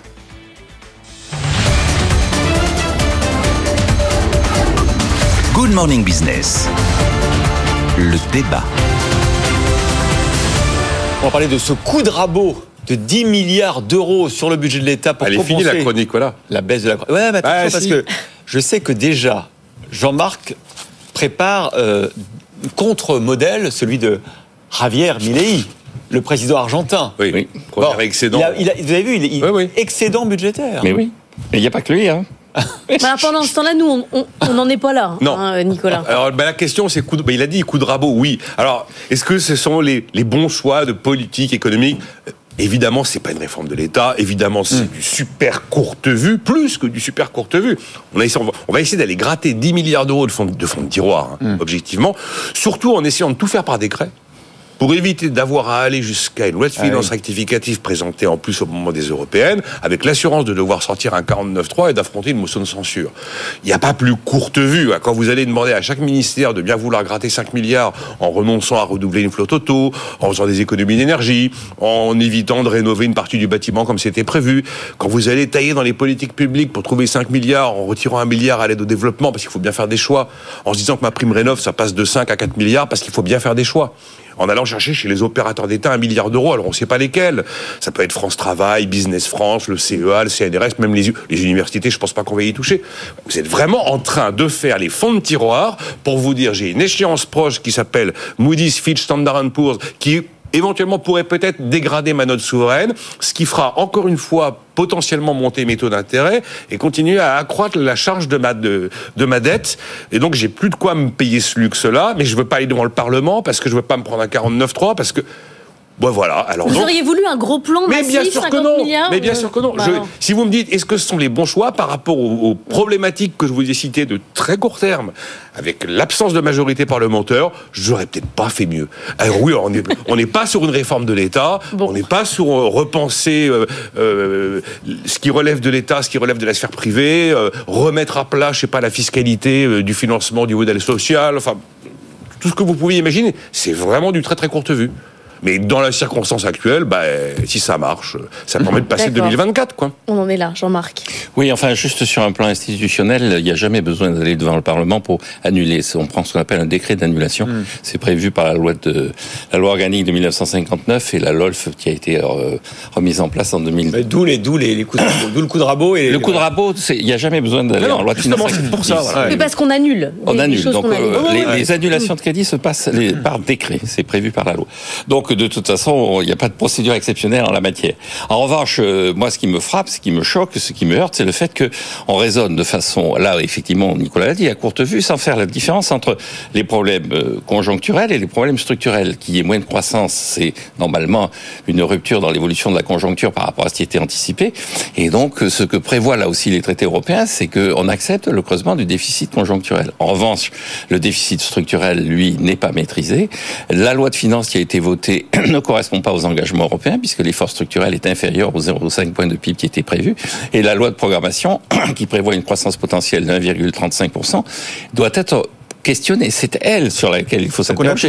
C'est-à-dire, est-ce qu'effectivement, on a une potentialité de croissance de 1,35% Si ce n'est pas le cas, à ce moment-là, c'est pas dans tout l'urgence. annuler, en fait. Il faut, il faut tout refaire. Ouais, mais- Il faut tout refaire. Il faut dire, écoutez, on sait, la croissance est en train de se dérober, non seulement pour des raisons conjoncturelles, et là on accepte un déficit, mais aussi pour des raisons structurelles, pour telle et telle raison. Et à ce moment-là, effectivement, il faut remettre sur le sur le métier l'ensemble de la gestion des finances publiques. Donc c'est effectivement euh, une espèce de bricolage qui, à mon avis, n'est pas du tout crédible. hein. C'est-à-dire qu'on va annuler, on va faire un décret d'annulation, et puis euh, on va s'apercevoir que les 10 milliards sont pas au rendez-vous, donc on va annuler, on va demander à la direction du budget de faire quelques fonds de tiroir, on va arriver. Il faut les trouver quand même, les Euh, oui, 10 il faut les trouver, les C'est 10 gros, hein. milliards. C'est Si gros. jamais les 10 milliards existaient, la direction du budget les aurait identifiés dès l'automne dernier. Donc les 10 milliards en question, ils vont être euh, des faux semblants. Vous savez, puisque c'est lundi, la formule latine de référence, c'est quand même vulpes pilum That. Non mores, c'est-à-dire que le renard peut faire semblant de changer de peau, il reste le renard. C'est-à-dire que les Lucky de la dépense publique sont nos dirigeants, c'est-à-dire les gens qui dégainent plus vite la dépense publique que leur ombre, ils vont pas changer comme ça brutalement en quelques jours parce que euh, il y a un mauvais coup sur la croissance. Donc je crois que fondamentalement, c'est une opération de com et que ça ne permet pas de remettre en cause le trait, le dominant de notre politique économique depuis 40 euh, ans et peut-être, euh, en tout cas depuis 2017, qui est de répondre à tous les problèmes par une augmentation de la dépense. C'est, alors ça remet absolument pas en cause notre trajectoire de long terme et, notre absence de choix stratégique sur la place de l'État. La question, c'est qu'à un moment, il y a les impôts quand même qu'il faudra augmenter. juste un truc, il y a quand même un truc historique dans les annonces. pas d'ailleurs, parce que l'idée, c'est la dépense. Il y a un truc historique, je vous réponds dans un instant, mais il y a un truc historique sur les annonces d'hier. 10 milliards d'euros comme ça d'un coup par décret. Euh, je, crois qu'on n'a jamais ah annoncé des montants aussi importants, des montants aussi importants. La LOLF permet d'aller jusqu'à 12 euh, milliards, euh, pas comme ça par décret. Si vous êtes au-delà, vous pouvez plus utiliser le décret d'annulation dont parlait Jean-Marc. Ah. Donc là déjà, c'est assez historique. L'histoire des impôts, moi je vous referai la même réponse. On a sanctuarisé les cathédrales de la finance, enfin de, de, de la fiscalité. On touche pas à l'IS, on touche pas à l'impôt sur le revenu, on touche pas à la CSG, on touche pas à la TVA, ça se voit. Bon, maintenant, on a quand même euh, doublé les franchises médicales, c'est de la dépense fiscale. On a euh, doublé la TICGN sur le gaz naturel, augmenté la TICPE par décret, augmenté les taxes sur le tabac, réduit les allègements de cotisation au-delà de 2,5 SMIC. Euh, augmenter la taxe foncière de toute façon avec la revalorisation des valeurs locatives, tout ça, ça reste du prélèvement d'une manière ou d'une autre. La promesse de zéro hausse d'impôt, elle, peut débattre si vous voulez. Eh bien, on en parlera demain matin à 8h15 avec euh, Thomas Cazenave, le ministre délégué ah bah, au compte public. Il vient sur ce plateau. Ah il faut inviter Jean-Marc, là, ils vont Pour donner tous les détails, ah justement, de ce coup de rabot. je rappelle qu'il est bordelais. Bah, oui, mais vous pourriez lui parler latin, je pense. Oui, en plus. On vous invitera dans le débrief, comme ça vous pourrez débriefer. Il sera forcément d'accord avec lui. Parce qu'il est bordelais. Absolument. Euh, tout de suite, on va parler de Cégide qui se met à l'intelligence artificielle. Ça ne suffit pas pour être d'accord, normalement. À demain. Ah, non, non. À ah, demain, tous les Good Morning Business. Business Today. Notre invité, c'est Pascal Oyon, le directeur général de Cégide. Bonjour. Bonjour. Avec effectivement, euh, euh, d'abord je rappelle que Cégide a proposé des solutions euh, pour les experts comptables, les services vente et marketing, les DRH, les directions financières. Vous avez intégré énormément de solutions pour les dernières années. Vous avez racheté d'ailleurs des boîtes pour faire ça, pour ajouter des briques. Et une nouvelle brique, on l'espère pour vous, ça va être l'intelligence artificielle qui doit irriguer l'ensemble de votre business. Alors est-ce que c'est une révolution pour vous? Est-ce que vous avez commencé? Comment vous allez faire? Oui, c'est une révolution. C'est une révolution pour nous, c'est une révolution pour l'ensemble des entreprises. C'est une révolution pour nous tous dans notre vie de tous les jours, même si on l'a déjà vécu, même si on est déjà dedans, on s'en rend même pas compte. Hein. Donc comment on va faire euh, En fait, on a trois axes. Le premier, c'est comment ça change la façon de travailler au sein de Cégide, c'est-à-dire comment entre nous on travaille, comment on fait des gains de productivité, comment on est plus intelligent en utilisant l'intelligence artificielle. La deuxième chose, c'est comment on délivre du service à nos clients au travers de ces nouvelles formes d'interopérabilité avec nos clients. Puis la troisième chose, c'est comment on intègre de l'intelligence artificielle à l'intérieur de nos produits pour que nos clients puissent eux-mêmes utiliser ces nouvelles technologies pour être plus performants et servir leurs clients, leurs salariés. Hein, donc c'est vraiment trois facettes. Une, on est une entreprise comme les autres et donc ça nous touche en tant qu'entreprise. Deux, on a 500 000 clients dans le monde, on a à peu près 9 000 transactions par jour vous voyez bien qu'on va pouvoir utiliser l'intelligence artificielle pour rendre plus de liberté et de contrôle euh, euh, de nos clients sur leur système d'information. Puis troisièmement, on offre de la technologie à nos clients et donc on va embarquer l'intelligence artificielle dans les technologies. Alors à travers votre activité, on peut regarder ce que peut faire l'intelligence artificielle sur l'emploi. L'emploi, euh, grosse, grosse inquiétude de la part de, bah, de l'ensemble de n'importe quel salarié. Mais vous, vous touchez aux directions financières, aux experts comptables, à tous ceux qui gèrent les notes de frais. Sundar Pichai, qui était euh, la semaine dernière euh, à Paris, le patron de Google, a dit oui, oui, il y aura des, destructions d'emplois. Ça ne veut pas dire qu'il n'y aura pas des nouvelles créations. Comment vous, vous voyez ce problème, cette difficulté sur l'emploi? Alors, nous, on a une approche qui est légèrement différente. D'abord, euh, l'été dernier, on a formé les 4600 collaborateurs de la société. C'est-à-dire qu'on a une vision qui est de dire ces nouvelles technologies vont permettre de rendre nos collaborateurs plus intelligents, plus efficaces. Et pour les collaborateurs augmentés à l'IA. Et alors, je voulais pas utiliser le mot là parce que c'est c'est pas forcément euh, celui qu'on utilise en interne, mais effectivement, c'est effectivement. Ah, il vous fait rire, ça veut dire que c'est un mais peu non, vrai. Mais, mais, mais c'est vrai, c'est-à-dire qu'en fait, euh, on va se rendre compte que toutes les tâches, qui sont des tâches relativement répétitives à Hmm. faible valeur ajoutée, on va pouvoir les enlever pour se concentrer sur des tâches à plus forte valeur ajoutée. Donc, Et tout le monde est capable de faire des tâches à plus forte valeur ajoutée? Oui, il y a une étude qui a été, euh, qui a été euh, réalisée il y a quelques mois aux États-Unis et qui montre qu'en fait, les collaborateurs relativement juniors ou moyens ont une augmentation de leur performance qui est de 60%. Or que ceux qui sont seniors et ceux qui sont très performants, c'est plutôt autour de 20%. Donc on voit bien On que... peut accélérer finalement l'efficacité du salarié au début de sa carrière. Exactement. Au début de sa carrière, et ça va le guider euh, dans ce qu'il a à faire. Euh, et donc c'est, enfin, moi personnellement, je l'utilise tous les jours. hein. Euh, euh, ça me fait faire effectivement des gains de productivité. La façon dont j'écris aujourd'hui, c'est complètement sorcièrement. On a l'impression qu'on est beaucoup plus Est-ce que intelligent. vous avez préparé cette, interview avec ChatGPT? Alors c'est vrai qu'on a utilisé ChatGPT, ne serait-ce que pour savoir ce qui vous étiez, Ouais. euh, pour voir les interviews qu'il y avait eu avant et donner des conseils. C'est c'est un outil qui permet de s'exprimer de façon très claire et d'échanger avec les autres. Vous vous sentez meilleur, clairement. ah bah oui. Et puis je vais très très vite. Je mets quelques idées. Je lui dis euh, qu'est-ce que tu veux faire avec ça par rapport à tel contexte? Et il va me, me proposer quelque chose. Alors est-ce que c'est juste à 100% Non. Mais ça vous évite la première heure de travail Bien et sûr. ça vous donne un canevas. Vous avez euh, acquis déjà 26 startups. La 27e, vous l'annoncez euh, ces jours-ci, hein, c'est euh, Exalog. euh, ça, c'est dans la gestion de trésorerie. Est-ce que vous allez acquérir des startups dans l'IA Alors, d'abord, on ne fait pas que des acquisitions de start-up, on fait aussi des acquisitions de sociétés qui sont installées. hein. Ouais. Ça nous aide à nous internationaliser. Autant en France, on fait des acquisitions pour aller plus vite et pénétrer le marché français, autant dans nos, les métiers et les produits que nous réalisons, c'est souvent des produits qui sont développés en local. Donc, on est très présent en Espagne, au Portugal, euh, euh, en Asie. Il faut des produits euh, qui ont été développés pour les entreprises euh, Mmh, en local. local. Donc, allez, on va faire des acquisitions de sociétés qui ont développé de l'intelligence autour d'outils d'IA. Notre métier, c'est pas de comme Google ou Microsoft ou euh, OpenAI d'aller faire de la technologie IA.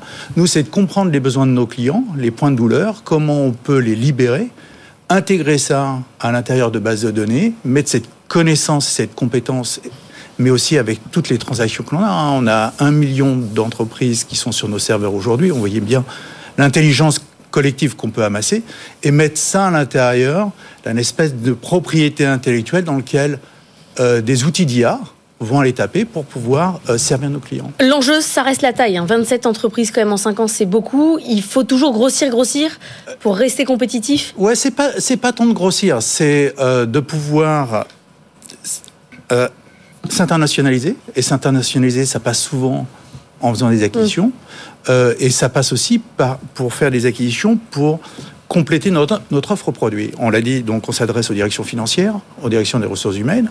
On a aussi une activité dans le retail puisqu'on gère 75 000 euh, magasins dans le monde, hein, essentiellement pour le retail de luxe. Euh, et on voit bien qu'on peut pas tout développer nous-mêmes. Et donc pour accélérer notre développement, on fait des acquisitions ciblées pour, pour pouvoir euh, offrir plus de valeur à nos clients. Merci beaucoup Pascal Houillon, directeur général de Cégide, d'avoir été notre invité ce matin, matinée euh, largement consacrée à la réindustrialisation de notre pays. Est-ce qu'on va y arriver ou pas? On a les chiffres de Trendéo qui nous montrent que c'est un, peu en- c'est un peu en train de caler. On vous en parle dans un instant, puis on va organiser un grand débat à 8h30. 8h30, Jean-Marc Daniel contre euh, Monsieur Industrie de BPI. Est-ce que ça sert à quelque chose de réindustrialiser? La France Ne ratez pas ce rendez-vous, tout de suite.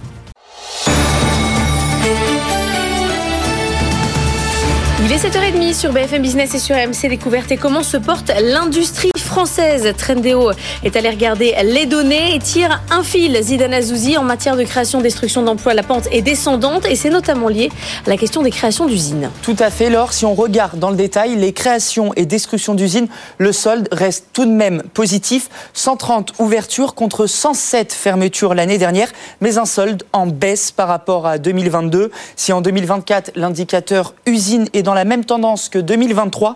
On risque de fermer plus d'usines que d'en ouvrir. On est loin du pic atteint en 2021-2022, un pic qu'on pouvait expliquer par les aides de France Relance, le PGE, la volonté aussi de relocaliser certaines productions ou encore des taux d'intérêt qui étaient alors plus faibles. Tout ça avait provoqué une reprise dynamique. En revanche, la tendance sur 2023, vous l'avez dit, est plus atone selon les chiffres du cabinet Trendéo. Et justement, ça se traduit par des créations d'emplois industriels plus faibles qu'avant. Exactement. En termes d'emploi, on passe de 121 541 créations nettes en 2022 à seulement un peu plus de 80 000 créations l'an dernier. Si les activités industrielles continuent donc à être créatrices d'emplois, le secteur subit, comme le reste de l'économie française, un ralentissement général dans l'ensemble des activités industrielles. Les créations d'emplois ont baissé de 17% et les suppressions ont-elles augmenté de 19% l'an dernier? Et enfin, pardon, non, pas de souci. Non, non, allez-y. Enfin, Enfin, les levées de fonds ont recensé l'an dernier en nombre 17% par rapport en 2022. Elles passent sous la barre symbolique des 100. C'est la première fois depuis 2016. Quant à leur montant, ils ont rétrogradé bien encore plus fort de 49%. À titre de comparaison, en 2022, 19,2 milliards d'euros avaient été levés contre un peu moins de 10 milliards l'an dernier. Alors justement, Zidane, vous parlez de réindustrialisation. Il y a un symbole justement de l'industrie française qui pourrait bientôt disparaître. La seule usine de Javel-Lacroix en France, près de Lyon, risque de fermer. La direction de cette filiale de l'américain Colgate invoque un secteur de la chimie qui se porte mal et la nécessité de procéder à des restructurations. Alexandra Paget. Dans le fameux couloir de la chimie autour de Lyon, l'usine produit l'eau de Javel depuis 1903. Si aucun repreneur ne se manifeste, ce sera la fin de plus de 120 ans d'histoire. Pas assez rentable, selon son propriétaire. Un exemple emblématique de l'industrie française, structurée autour de multinationales, explique Olivier Luancy, chargé de mission sur l'avenir des politiques industrielles par Bercy. Par exemple, dans la vallée de la, de la Maurienne, il y a une usine d'aluminium quand elle était dans un très grand groupe international, elle était vouée à la fermeture. Elle a été reprise par une entreprise de taille intermédiaire allemande qui est spécialisée dans ce métier-là, l'aluminium, et qui en a fait un succès en 10 ans. L'activité de Javel Lacroix remonte à la création des procédés pour rendre le linge plus blanc que blanc. Une aventure née à Paris, dans le quartier de Javel, dans le 15e arrondissement. Et matinale spéciale hein, sur la réindustrialisation de notre pays. À 7h45, on sera avec David Koussker, le créateur et le gérant de Trendéo. Cette étude qui nous inquiète ce matin. Et à 8h30, un grand débat avec le monsieur industrie de BPI, très pro industrialisation, forcément c'est son métier, face à Jean-Marc Daniel, qui lui est incorrigible, destructeur d'emplois de la matinale et de l'antenne de BFM Business. Ne manquez pas ce débat à 8h30. Euh, pendant ce temps-là, on est à mi-parcours des publications d'entreprises pour le quatrième trimestre 2023 et pour l'ensemble de l'année. Antoine Larigauderie, la forme actuelle du CAC 40 nous le confirme. Les entreprises euh, industrielles notamment sont très dynamiques, évidemment surtout celles qui sont très positionnées à l'international. Précisément un doux des niveaux records et un appétit retrouvé. Là, on redépasse allègrement les 3 milliards d'euros d'actions négociées sur le CAC 40 quotidiennement. Ce sont vraiment des volumes bien plus consistants. Et si Wall Street a pris un peu d'avance avec un S&P 500 qui gagne quasiment 5% depuis le début de l'année, clairement, Paris sort de sa torpeur ces deux dernières semaines. Tiens, la semaine dernière, on gagne 1%. Le S&P 500, lui, fait du surplace. Et tout ça, on le doit au CAC 40. Alors, clairement, à sa répartition sectorielle. Le luxe nous a aidé à retourner sur la rampe de lancement. Et le décollage, on le doit à nos superstars Paris en termes de dynamique. L'industrie, très clairement, mais l'industrie, évidemment, multinationale, internationale. La dynamique, elle est là depuis octobre dernier, elle ne se dément pas. L'automobile avec Stellantis et Renault. Et puis peut-être très parlant, en fait, les résultats de Legrand parus en fin de semaine dernière n'ont partout des signes encourageants, de belles rentabilités, de sérieuses perspectives, malgré un sentiment encore un peu indécis. Mais l'horizon semble dégagé pour tout nouveau record sur le CAC 40. Pourquoi pas les 8000 là On n'est qu'à 3% de l'objectif après tout. Merci Antoine. Alors l'horizon n'est pas dégagé pour tout le monde. À l'instant, euh, l'équipementier automobile Forvia euh, annonce qu'il va réduire ses effectifs de 10 000 personnes euh, sur 4 ans en Europe, justement. Europe, euh, malheureusement, terre de désindustrialisation rampante. Un mot de la grève des contrôleurs euh, SNCF. Elle est à peine terminée hein, qu'une nouvelle menace de grève pèse sur le week-end prochain. Alors cette fois-ci, ce sont les aiguillères qui ont déposé un préavis, préavis déposé par le deuxième syndicat de la profession, Sudrail. Et puis l'ancien directeur de Frontex rejoint la liste du Rassemblement national aux européennes en troisième position. Frontex, vous le savez, c'est cette agence de l'Union européenne chargée du contrôle des frontières. Fabrice Leggeri, 55 ans, énarque et normalien, avait démissionné de son poste en 2022 à la suite d'une enquête disciplinaire. Il était régulièrement accusé par les ONG aussi de tolérer des refoulements illégaux de migrants. En même temps, c'était son boulot à l'époque. Euh, il est 7h36 tout de suite. Le monde qui bouge euh, avec euh, Laura Combo. Good Morning Business, le monde qui bouge. Et Laura, avec vous, on revient sur la 60e conférence de Munich sur la sécurité qui s'est tenue euh, pendant trois jours. Cette édition a été marquée par une prise de conscience. Non seulement l'Europe doit aider militairement l'Ukraine, mais elle doit elle aussi se réarmer d'urgence. Oui, depuis l'invasion russe de l'Ukraine en février 2022, c'est un discours qui est tenu régulièrement par les voisins de la Russie, la Pologne et les Pays-Baltes en tête. Mais cette fois, à Munich, ce sont les États d'Europe de l'Ouest qui ont eu des discours plus durs. Emmanuel Macron, déjà vendredi soir, parle du besoin d'un sursaut européen. Même sentiment d'urgence exprimé par Olaf Scholz. Écoutez. La menace russe est réelle. C'est pourquoi notre capacité de dissuasion et de défense doit être et rester crédible. Poutine et ses généraux à Moscou doivent comprendre que nous, l'OTAN, l'alliance militaire la plus puissante du monde, pouvons défendre chaque mètre carré de notre territoire.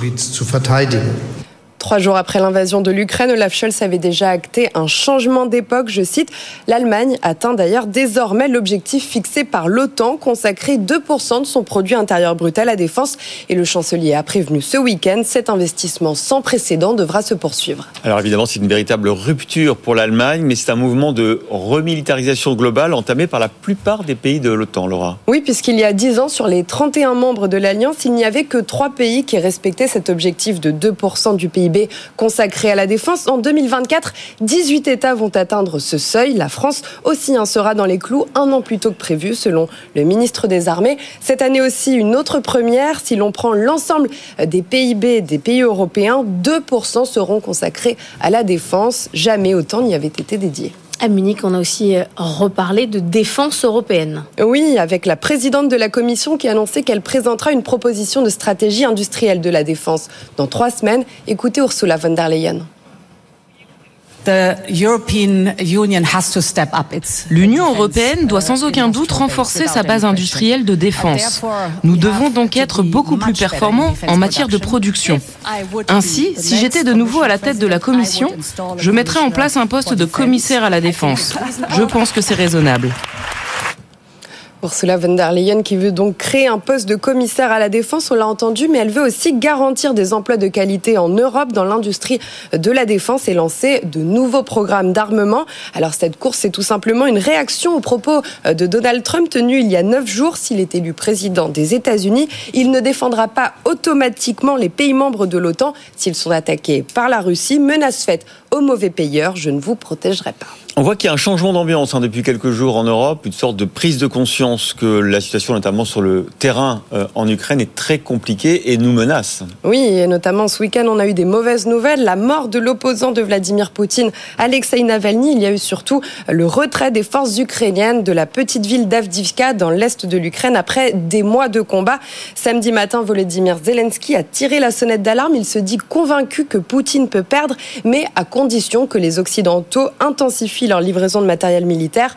On le rappelle, hein, en plus des milliards d'euros d'équipements déjà livrés, Kiev réclame des armes de longue portée qui seraient capables de toucher plus en profondeur les forces russes. Merci beaucoup Laura. Les rendez-vous de BFM Business aujourd'hui, évidemment, avec vous. BFM Business, les rendez-vous.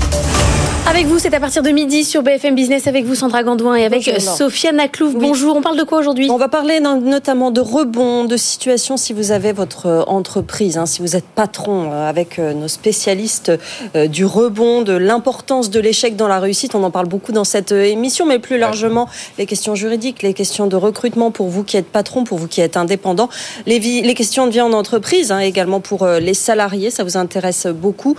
Euh, je rappelle le principe, vous nous posez vos questions, soit en live pendant l'émission, soit avant, hein, ce matin, sur notre adresse avec vous, à bfmbusiness.fr, et on répond à toutes vos questions avec nos experts en direct. Merci beaucoup Sandra. Puis l'homme qui nous inquiète ce matin est sur ce plateau. David Kousker, créateur et gérant de Trendéo. Il nous explique que la réindustrialisation marque le pas en France, aussi bien en matière de nombre d'usines que de création d'emplois. L'homme qui d'ailleurs nous fait organiser un débat Bah à oui. 8h30 entre Jean-Marc Daniel et le monsieur industrie de BPI. David Kousker donc, et avec tout en 3 minutes. Good Morning Business. Business Plan. Ouais, 7h44 sur BFM Business et sur AMC Découvert, c'est cette question qui nous anime quasi quotidiennement. Est-ce que ça sert à quelque chose d'investir des milliards dans la réindustrialisation du pays? Pourquoi faire? Est-ce que ça marche en termes d'emploi? J'espère que vous avez les réponses. David Kousker, bonjour. Vous êtes le créateur et gérant de Trendéo. Vous avez euh, analysé euh, sur les dernières années euh, l'impact de la réindustrialisation. Est-ce que ça marche en termes de création d'emplois? À combien d'usines on en est? Ce que vous voyez, c'est que sur l'année 2023, globalement, on est quand même sur un tassement? Ouais, c'est reparti très fort en 2021, après le- la crise du Covid, avec euh, des taux d'intérêt qui étaient bas, avec euh, des subventions euh, France Relance, France 2030, euh, et donc un solde positif de 120 usines qui pouvaient penser que en 5 ans, on allait regagner toutes les usines qu'on avait perdues depuis 2009. Et on est passé de 120 usines nettes en 2021 à 23 en 2023. Ça baisse. Et euh, si la tendance continue, effectivement, on passera en, en négatif euh, en 2024. Et ça baisse des deux côtés, c'est-à-dire que euh, il y a un petit peu plus de fermeture d'usines. Et vous avez cité euh, l'usine Lacroix euh, ce matin, qui est, qui est un bon exemple de, de ce qui se passe euh, quand l'économie se tend avec des grands groupes qui rationalisent et qui décident de fermer Ça des appartient à sites. Colgate, hein, la, la Javel Lacroix. Exactement. Euh, et donc, quand, quand la situation se tend, on voit ce genre de décision de rationalisation qui, qui se multiplie. Là, c'est pas encore le niveau de 2009, mais ça monte un petit peu. En sens inverse, ce qui se voit moins, c'est que euh, il y a moins d'ouverture d'usines. Et ça, c'est silencieux. C'est-à-dire qu'on baisse en pression, on s'en rend pas très bien compte, mais c'est finalement tout aussi douloureux euh, que les, les, les fermetures d'usines qui augmentent. Donc par exemple, Carbios qu'on a reçu ce matin, c'est l'arbre qui cache la forêt. C'est-à-dire qu'en fait, ces, ces grands exemples, les gigafactories, etc. c'est- Il faut, il faut, il faut pas, il faut faire attention à pas, voilà, pas à prendre ça pour une réalité généralisée. Alors, c'est quand même, ça n'entraîne pas, euh, c'est un peu technique, mais ça n'entraîne pas la, taille médiane des, usines. Donc, on a des usines qui restent à peu près de, la même taille. Mais on a quand même que- quelques très beaux projets euh, qui sont quand même exactement ce qui nous manque aujourd'hui. C'est-à-dire que quand on regarde, on a une base de données mondiale, euh, les ouvertures de sites à plus d'un milliard de dollars, par exemple, partout dans le monde. Il y a un problème européen, c'est que on n'a pas d'usine de grande taille, et il y a un problème français qui est encore plus fort. C'est-à-dire qu'au sein de l'Europe, ce, ce problème-là spécifique euh, est encore plus fort en France qu'ailleurs. Donc, Même les gigafactories de batterie, là? Alors, ce qu'on appelle gigafactory chez nous sont un peu plus sont un peu plus petites qu'ailleurs, mais Ah. c'est c'est c'est quand même un bon exemple. C'est c'est exactement ce qu'il nous manquait et ce qu'il nous faut pour recréer un tissu industriel, parce que derrière les gigafactories, il y a des sous-traitants. Alors on dit elles sont euh, bourrées de, de machines chinoises ou autres. On dit il n'y a pas beaucoup d'humains, quoi. il faut bien c'est- démarrer. Ces usines sans, sans ouvriers. Alors, c'est pas d'abord les unes sans ouvriers, ça n'existe pas. C'est-à-dire que Tesla, par exemple, euh, dans le Nevada, avait commencé euh, quasiment sans ouvriers. Ils sont revenus en arrière parce qu'on se rend compte que ça marche pas. C'est-à-dire que les robots, il faut les positionner, il faut les alimenter, euh, il faut les interrompre. Euh, donc, il y a un peu moins Oui, de, moins personnes Oui. euh, par million d'euros investis, par exemple. Euh, mais quand même, c'est-à-dire que si on fait pas ça, si on fait pas ces nouvelles usines qui sont plus productives, euh, et ben c'est nos anciennes usines avec plus de monde qui elles vont fermer euh, et elles vont s'ouvrir ailleurs. Donc il faut massivement s'engager là-dedans. D'autant plus qu'il y a une opportunité, c'est qu'aujourd'hui on dit qu'il y a des difficultés de recrutement dans l'industrie, donc robotisons. D'ailleurs, on, on, voyait, pardon, on voit juste avec les Gigafactory la semaine dernière, on recevait un, un nouveau, euh, un des acteurs. C'est quand même des, des centaines d'emplois créés dans ces bassins d'emplois quand même. Absolument. Par million d'euros, c'est un peu moins, mais c'est quand même des ouais. usines où il y a beaucoup de monde, euh, et c'est exactement ce qu'il nous faut. Alors après, qu'est-ce qui nous manque encore? Est-ce que c'est toujours ce problème de financement? Est-ce que c'est le foncier qui est toujours euh, trop cher? Quand, quand, quand, vous regardez, qu'est-ce qu'il faudrait faire pour bah, accélérer? si, si, seulement le, le foncier n'était que trop cher, euh, ça irait encore, mais c'est qu'il n'est pas disponible bien souvent. Mmh. Donc, quand on parle Gigafactory, on parle de sites de 200 à 400 hectares, 500 éventuellement. Aujourd'hui, on n'a pas ça disponible. Euh, et ça devient très compliqué. Et c'est le principal point de blocage ou c'est aussi le coût de la main d'œuvre, le, le, les capitaux disponibles C'est quoi selon vous ce qui fait Alors le coût de la main d'œuvre, euh, ça n'empêche pas la Suisse, par exemple, d'être deux fois plus industrialisée que nous. Ah oui. euh, et les salaires ils sont plus élevés. Donc euh, et surtout quand les usines sont de plus en plus robotisées, le coût de la, la, la main d'œuvre ça joue, mais sur une fraction. Euh, donc le, le, le, foncier est important euh, et, et, pour plusieurs raisons. D'abord, il n'est pas disponible, c'est très compliqué de l'ouvrir et il y a de plus en plus de résistance. Ouais. Alors, on veut bien des usines, mais, mais, mais pas chez soi. Euh, et ça, c'est dommage parce que à tout moment, il y a des gigafactories qui cherchent à s'implanter. Euh, et en accrocher une, c'est 10, 20 milliards d'euros d'investissement. C'est quand même un mini plan de relance. Mmh. Mais vous, vous, quand vous regardez euh, ce dossier de la réindustrialisation, puisqu'on a ce débat à 8h30, euh, est-ce que, est-ce que ça marche ou pas, hein, la réindustrialisation du pays? Vous en pensez quoi? Vous dites ces milliards, on les déploie euh, à, à, juste titre, on y arrive ou il y a trop de communication? Est-ce que Choose France, c'est juste par exemple un arbre qui cache la forêt? Vous, vous dites quoi? Je dis que ça fait, euh, ça fait 40 à 50 ans que la désindustrialisation est engagée. Euh, elle a des facettes euh, de formation, de foncier, de coûts salariaux, euh, euh et donc on va pas rattraper 50 années de, euh, d'évolution dans le mauvais sens euh, d'un seul coup. Là, aujourd'hui, il y a une dynamique qui a été bien engagée, il y a une prise de conscience, il y a l'encouragement aux startups industrielles, par exemple. On, sur des tas de dimensions, on fait des choses. Aujourd'hui, je dis simplement, ça, ça ralentit, attention euh, à pas caler. Est-ce que ça se fait au profit d'autres pays européens? Parce qu'on a vu qu'il y a cette course aux subventions. L'Europe a un peu libéré le, desserré le carcan, et donc euh, on voit qu'il y a une course. On l'a bien vu quand on voulait du Intel, bah, finalement Intel est allé en Allemagne. Est-ce que c'est est -ce c'est ça aussi qui explique le, le léger, la, léger, la légère décrue de, des investissements d'usines en France? Il y a toujours eu euh, plus de subventions en Europe de l'Est, euh, notamment parce qu'ils s'inscrivent dans des plans de, de reconstruction et autres, euh, autorisés en Europe de l'Est qu'en Europe de l'Ouest. Ah oui. Donc euh, la concurrence avec l'Allemagne se joue aussi sur des questions de crédibilité, peut-être de disponibilité du foncier. Ça dépend vraiment de, de, du, du cas par cas. Eh bien, on va faire un débat bah, alors là, j'ai hâte, j'ai hâte. Hein. 8h30, je redis, hein, c'est le monsieur industrie de BPI, Guillaume Mortelier, face à Jean-Marc Daniel. Il a du courage. Il a accepté. Hein. Oui, Maintenant, c'est trop tard pour refuser. On, le on, a donné son nom. Guillaume Mortelier, voilà qu'on attend de pied ferme à 8h30. Merci David Kousker d'être venu nous voir, créateur géant de Trendéo. Tout de suite, c'est l'édito. Ça fait rire, c'est le galant. Oui. Beaucoup. Good Morning Business, l'édito. Alors on va parler d'industrie justement. Exactement. Et quel morceau Nvidia. Ouais. Du coup on a dû changer le nom. On ne dit plus les GAFAM, on dit les 7 fantastiques parce qu'il a fallu inclure Nvidia dans cet indice américain des, des belles entreprises. Exactement. En fait, quand, quand j'ai regardé le calendrier de cette semaine en disant mais c'est quoi l'agenda macroéconomique qui est relativement faible parce qu'aujourd'hui c'est President's Day euh, aux États-Unis donc il n'y a, a, pas énormément de choses. Mais l'événement macro de la semaine sont en fait les résultats d'Nvidia mercredi. Euh, et pourquoi est-ce que c'est l'événement ma macro Exactement. C'est l'événement macro. Non, exactement. Ouais. C'est l'événement macroéconomique. Pourquoi? Parce que euh, Nvidia, c'est l'intelligence artificielle et c'est l'intelligence artificielle rentable. Les, deux éléments sont très importants. Le premier, c'est effectivement, Nvidia, c'est le seul dans tous ceux qui gravitent autour de ce monde assez fascinant de l'intelligence artificielle qui a montré de façon tangible que lui, effectivement, était capable de transformer les rêves en réalité financière. Ouais. Euh, Qu'est-ce qui a fait monter Comme euh, des fabricants de pioches et de pelles euh, dans l'ordre de la rue vers l'or. Mais, mais c'est phénoménal. C'est-à-dire ouais. que Nvidia en 15 mois le cours a été multiplié par 6. Hein. Aujourd'hui, Nvidia a dépassé de peu la capitalisation d'Alphabet. Hein. C'est la deuxième capitalisation maintenant de la bourse de, de New York, hein, derrière Apple et Microsoft. Mm.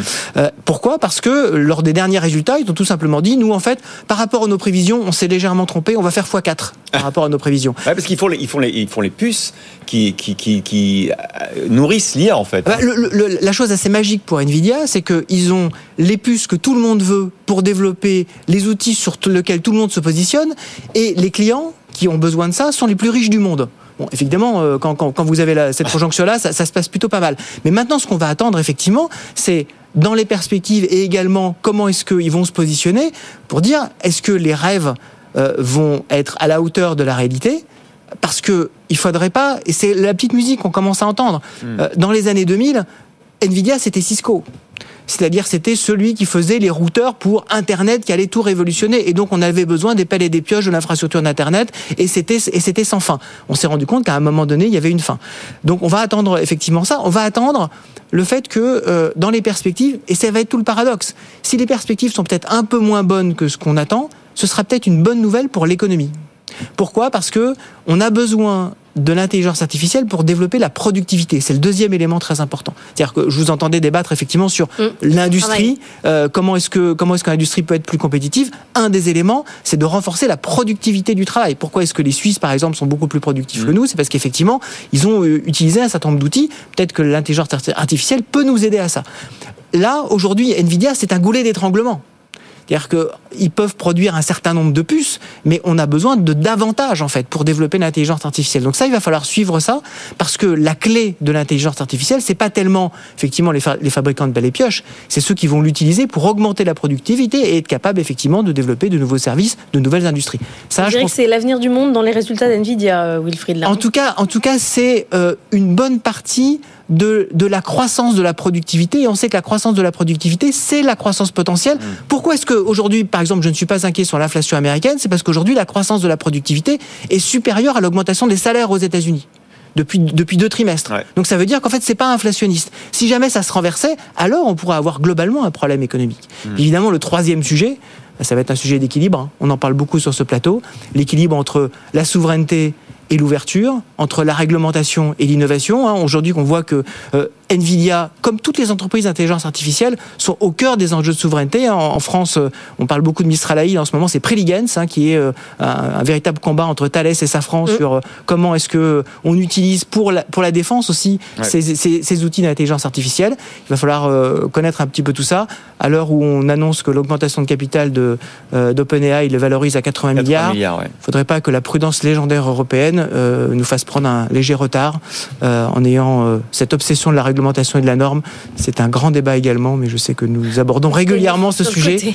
voilà, sur ce plateau après les sujets euh, euh, de réindustrialisation de la France que nous allons suivre à 8h30 avec vous. Ah, je vois que vous suivez bien le planning. En plus, il Mais fait le, le là, teasing. oui. Ah, mais Bon, c'est bah, dans le journal, dans trois minutes, on va parler de réindustrialisation, on va parler. Non, mais Des merci, économies hein. aussi. On va parler Wilfried. d'économies. voilà, et des Vous n'avez pas bien écouté Bruno Le Maire, peut-être. Le coup de rabot. Ah, coup de non, mais rabot. moi j'étais plutôt dans l'optimisme. Et puis à 8h30, donc comme le disait Wilfried Galland, notre co-présentateur, un grand débat sur la réindustrialisation entre monsieur Industrie de Il est moins cher que l'IA en plus. et Jean-Marc Daniel. Vous leur poserez la question sur l'intelligence artificielle et l'industrie. À tout de suite. BFM Business et RMC Découverte présentent Morning Business avec Christophe Jacubizine et Laure Closier. 7h59 sur BFM Business et sur AMC Découverte. Bienvenue si vous nous rejoignez. C'est la matinale de l'économie qui continue. On est ensemble et en direct jusqu'à 9h. Le ministre de l'économie a dû se résigner à regarder la réalité en face hein, et à réviser à la baisse hier soir sa prévision de croissance pour 2024. Ce n'est plus 1,4 mais 1%.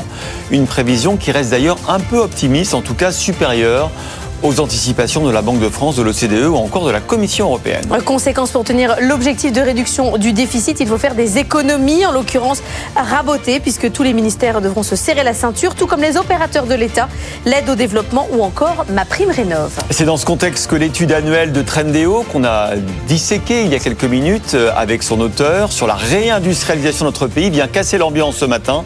Les créations d'usines et d'emplois industriels se tarissent à tel point que si la tendance se poursuit, la France se désindustrialisera de nouveau cette année. Un grand débat à 8h35 entre Jean-Marc Daniel et Guillaume Mortelier, le monsieur industrie de BPI. Est-ce que la réindustrialisation de la France, ça fonctionne? Et puis notre invité à 8h15, c'est le patron de Chargeur. Chargeur qui fait une OPA sur son groupe et veut sortir de la cote. Il est 8h, c'est le journal.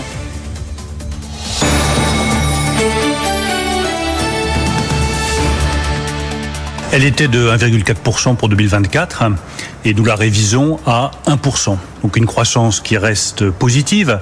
Les Français n'en peuvent plus des impôts. Nous n'augmenterons pas les impôts. En revanche, on gagne moins, on dépense moins. Donc nous dépenserons immédiatement dans les jours qui viennent 10 milliards d'euros en moins sur les dépenses de l'État. Voilà, c'est fait. En même temps, on s'en doutait. Hein, la croissance sera plus faible qu'anticipée par le budget de l'État, sauf que concrètement, ça va entraîner évidemment des, des économies en plus. Alors, comment est-ce qu'on explique ce décrochage, Stéphane Pedradi? Contexte géopolitique international, c'est ce qu'a expliqué euh, Bruno Le Maire. Il y a bien sûr la guerre en Ukraine, les tensions au Moyen-Orient, mais aussi le ralentissement de la croissance chinoise, la récession en Allemagne. Tout cela a un impact sur la croissance mondiale et donc pèse sur celle de la France. Alors, effectivement, ça n'est pas une surprise. D'autres instituts avaient révisé leurs prévisions. 0,9 de prévision de croissance pour la Banque de France cette année et 0,6% pour l'OCDE. Le FMI est juste au-dessus à 1%. Euh, donc, grosso modo, la prévision du gouvernement, elle est dans le haut de la fourchette. Certains se demandent même d'ailleurs si cette révision, elle n'est pas encore un petit peu généreuse. Après, sur l'ampleur de cette correction, c'est assez important. Ça représente un manque à gagner de recettes fiscales de 10 milliards et demi d'euros. C'est le montant des économies qu'il va falloir réaliser. Euh, Bruno Le Maire l'a bien précisé. Il n'y aura pas de hausse d'impôts et on ne touche pas à la prévision de déficit. Donc, effectivement, il va falloir réduire les dépenses. Bon, ça sera 10 euh, milliards d'euros pris sur les dépenses de l'État. Oui, alors c'est encore un petit peu flou. Il y aura 5 milliards d'euros d'économies sur les euh, frais de fonctionnement des ministères, euh, proportionnellement à leur poids dans le budget. Donc, par exemple, sur le ministère de l'Éducation, ça sera assez lourd comme, comme réduction. si on pouvait trouver 5 milliards d'euros en réduisant le chauffage ou les frais de fonctionnement des ministères, ça serait. Donc, effectivement, il va falloir préciser un petit peu la feuille de route. Et puis, il y a 5 milliards et demi d'euros, 5 milliards d'euros, pardon, d'économies également sur les politiques publiques. Là, c'est plus ambigu. On sait par exemple qu'il y aura euh, un coup de rabot de 1 milliard d'euros sur ma prime rénov. Le budget va être amené de 5 à 4 milliards d'euros. Il y aura euh, également euh, des réductions pour les opérateurs de l'État, par exemple Business France ou le Centre d'études spatiales qui eux aussi vont devoir mettre la main au portefeuille. Merci beaucoup Stéphane Pedrazzi. Demain, rendez-vous à ne pas manquer. Le ministre délégué au compte public, Thomas Cazenave, est notre invité. Ça sera à 8h15. Et c'est dans ce contexte qu'on a reçu euh, avec un peu d'inquiétude la dernière étude de Trendéo hein, sur euh, l'industrialisation du pays, puisque ça baisse. Euh, ça reste positif en 2023. 130 ouvertures d'usines contre 107 fermetures, mais vous voyez le solde se réduit. Et côté création d'emplois industriels, le nombre a diminué d'un tiers l'an dernier, à tel point que si la tendance se poursuit cette année, euh, on sera à des destructions d'emplois industriels en 2024. Mais on y croit quand même. On y croit par exemple avec l'industrie nucléaire. En tout cas, le ministre Roland Lescure se rend aujourd'hui à la centrale de Buguet dans l'Ain. Deux EPR de deuxième génération, vous le savez, doivent y être construits d'ici à 2035. Une visite qui passera aussi par l'UFPI, le centre de formation d'EDF. On fait le point avec Régine Ralèche et Léo Dumas.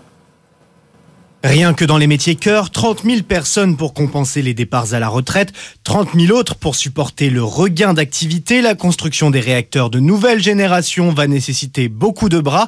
Et bonne nouvelle, le désamour pour la filière et de l'histoire ancienne, assure Christophe Nonio, porte-parole du GIFEN. Deux exemples à vous donner. Hein.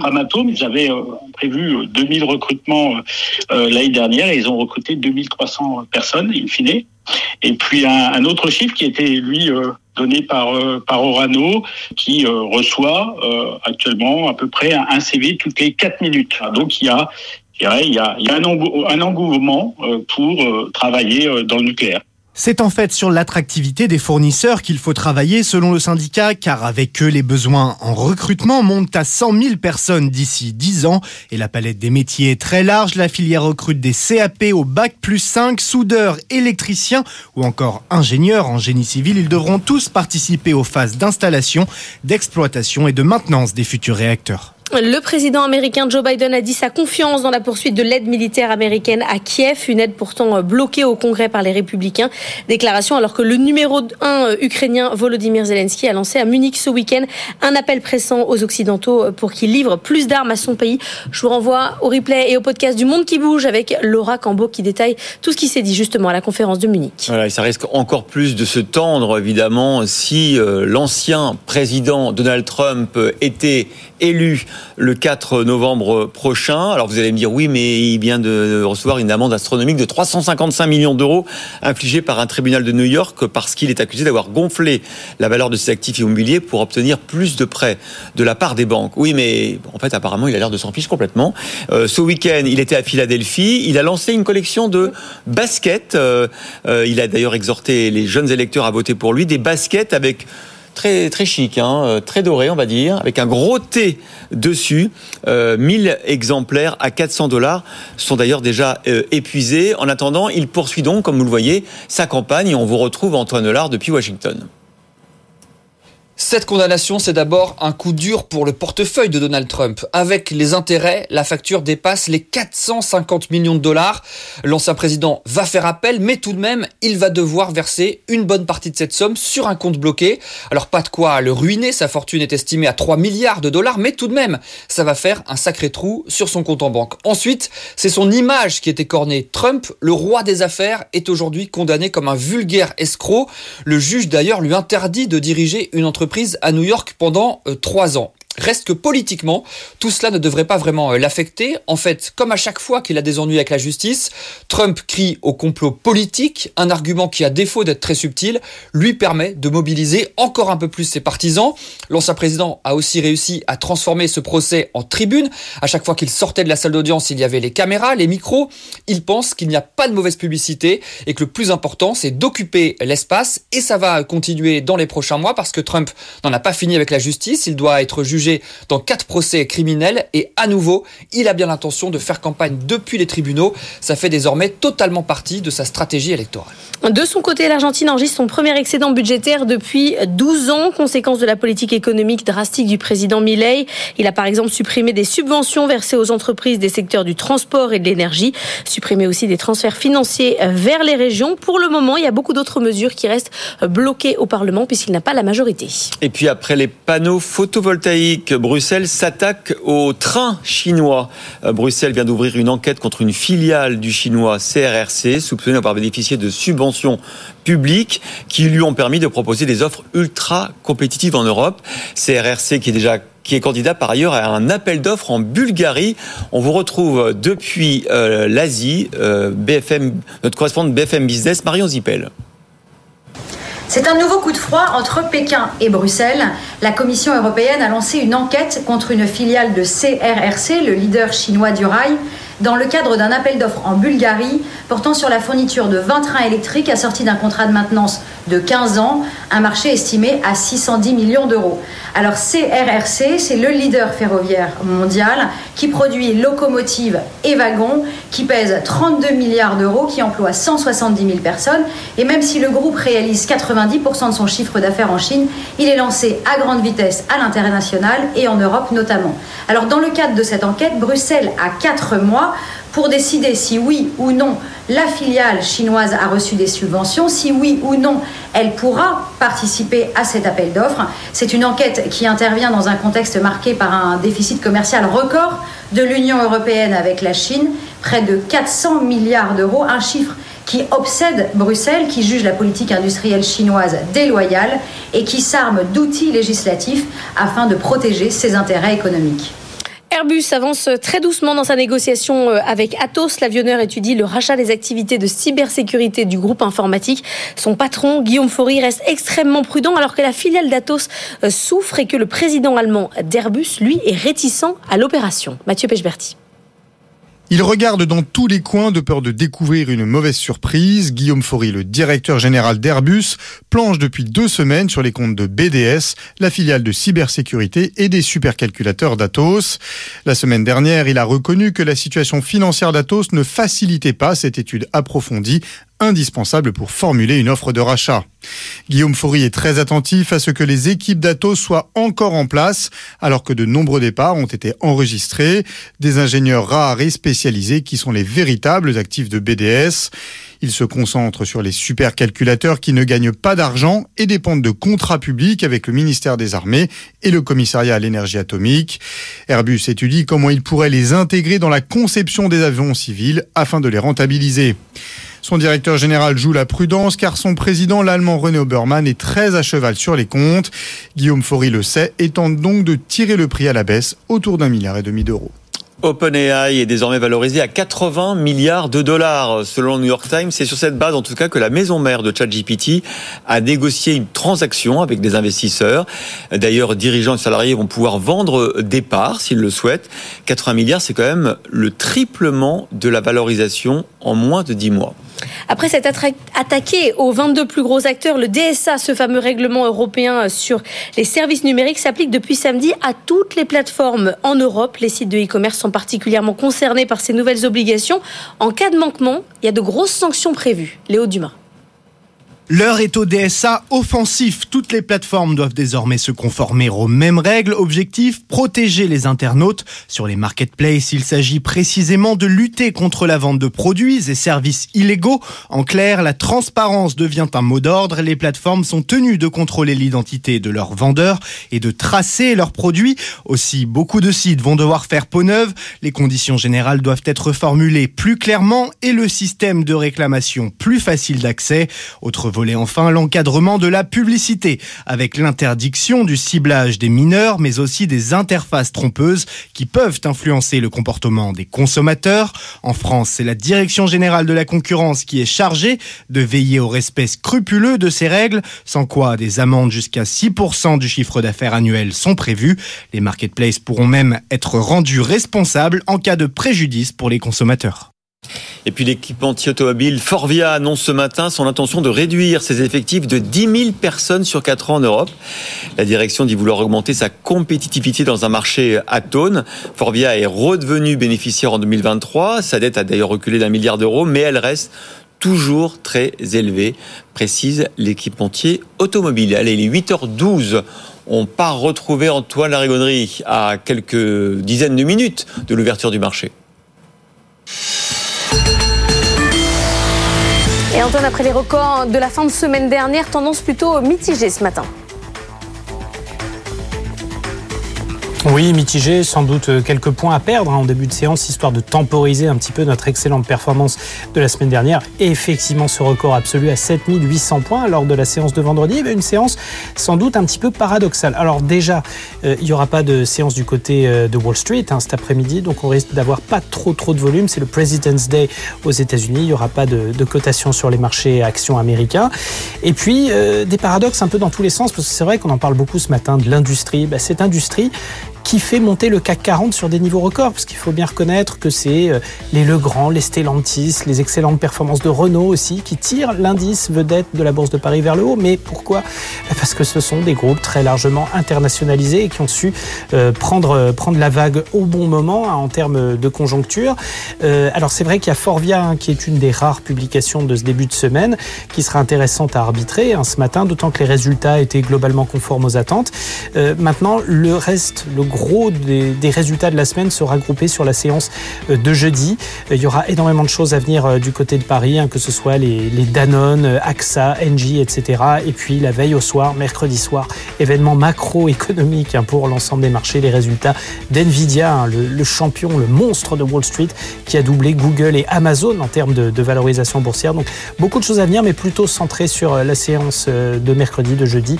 Donc il faudra être attentif. Cette semaine, elle devrait commencer dans le calme un marché sans doute technique et assez peu de volume. Merci Antoine, on se retrouve à l'ouverture. Tout de suite, c'est Culture Geek.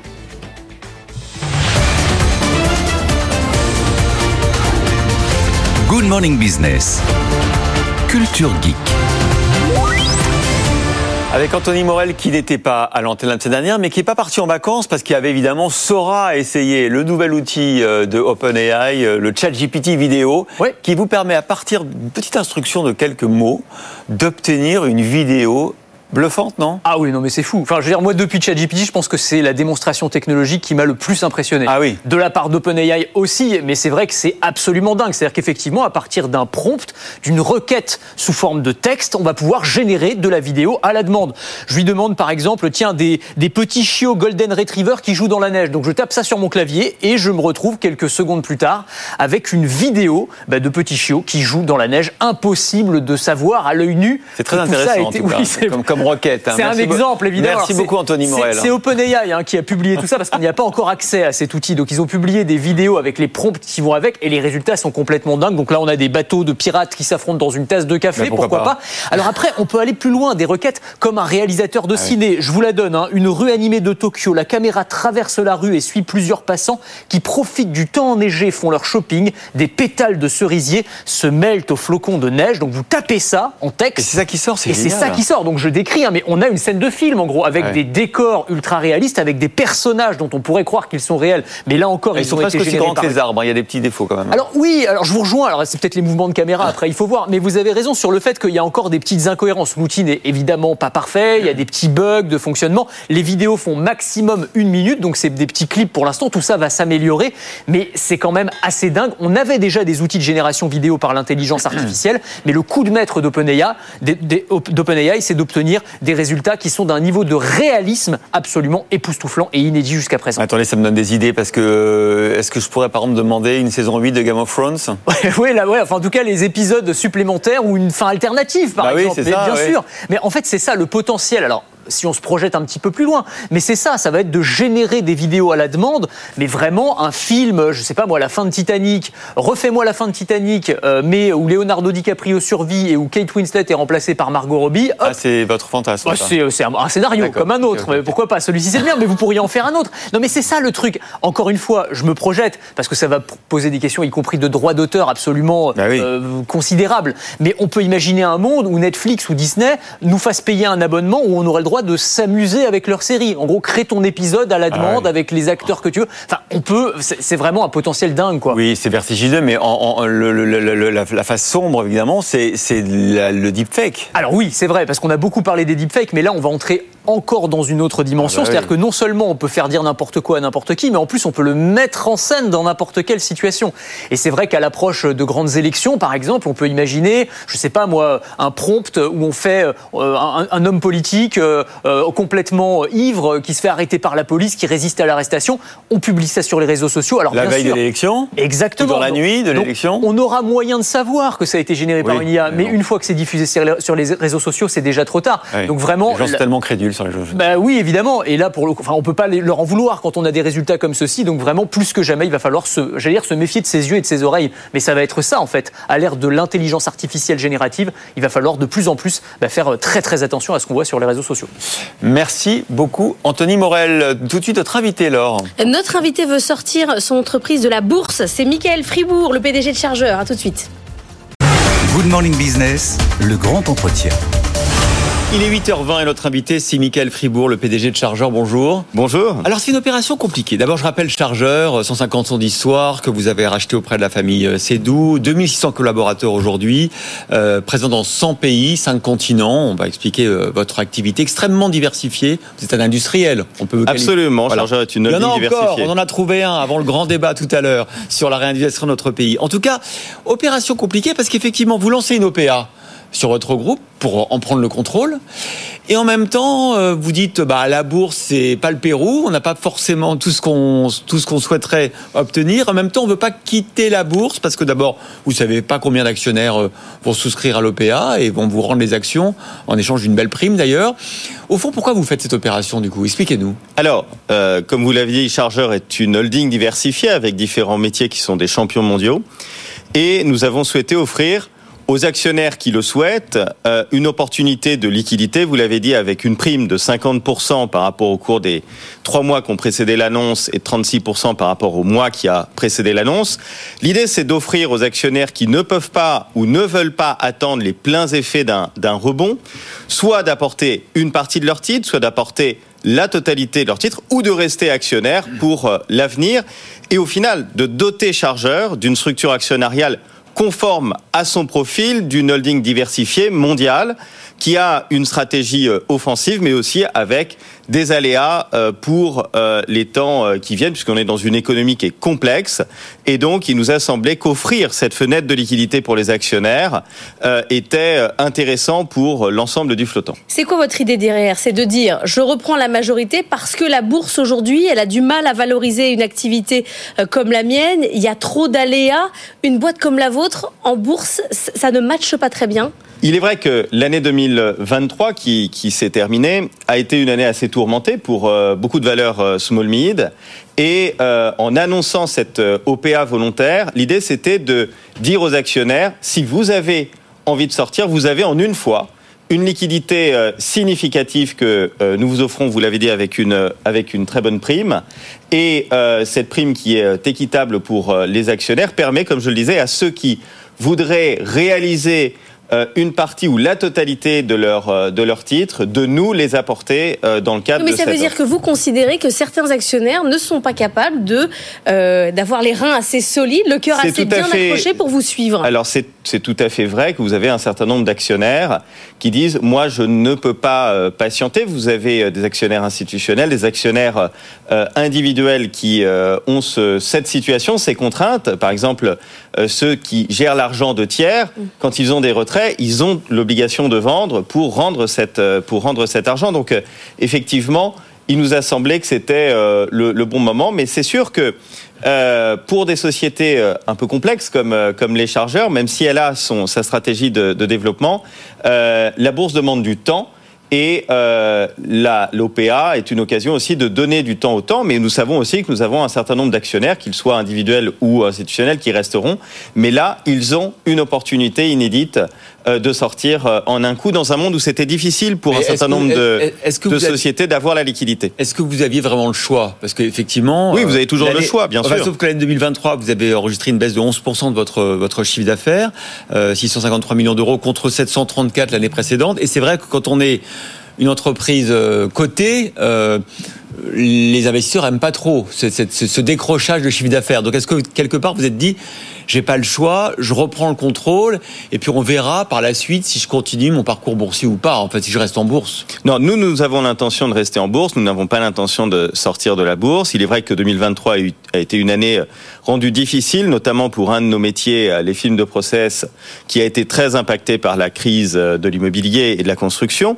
Euh, mais nous avons évidemment toujours, toujours le choix, et nos actionnaires ont le choix d'apporter la totalité, une partie de leurs titres, ou de rester euh, actionnaires. Nous avons voulu leur laisser le choix. Si mais il y a des années Oui. difficiles. Le prix, et c'est 50% de plus. Peut-être qu'ils vont tous vouloir vendre.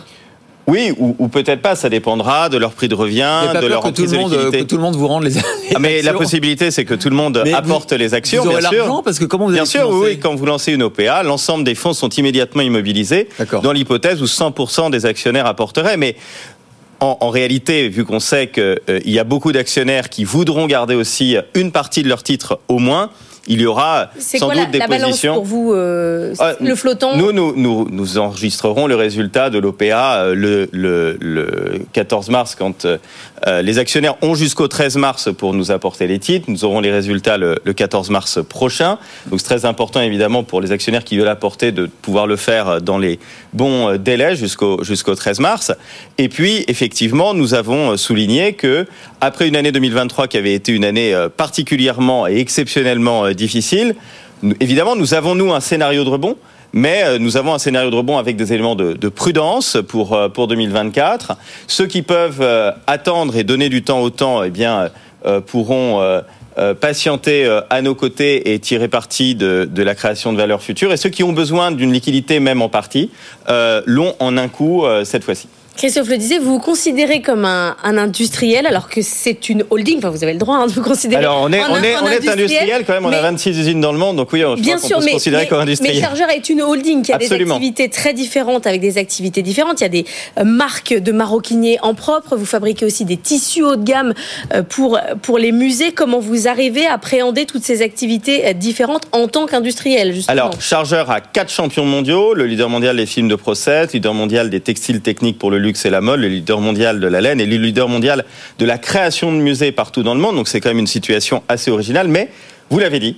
euh, c'est une holding qui a également euh, des marques de luxe comme Swain, comme Ritz Satchel euh, au Royaume-Uni et, hors, de France. Nous avons aussi les marques Altesse. Nous avons, nous avons un portefeuille d'actifs très varié qui permet aussi de, de résister par rapport au cycle. hein. C'est aussi ce qui nous a permis l'an dernier de compenser une partie euh, des périodes difficiles. C'est ce qui nous a permis de façon continue d'être toujours profitable. Je rappelle que Chargeur est une entreprise qui a été, depuis que moi je l'ai reprise en 2015, systématiquement profitable malgré les cycles, malgré les crises. Mais nous voulons aussi que les actionnaires aujourd'hui puissent soit apporter une partie ou la totalité de leur titre en connaissance de cause, de cycle et de risque. Alors justement, dans quelques instants, on va entamer un grand débat sur la réindustrialisation de, notre pays. Est-ce que ça vaut la peine de dépenser autant de milliards, de dizaines de milliards? Vous avez, fait, partie de cabinet ministériel, donc euh, euh vous avez aussi, euh, vous savez aussi ce qu'est l'investissement de l'État dans la réindustrialisation. Est-ce que ça vaut le coup? Est-ce que, vous y croyez,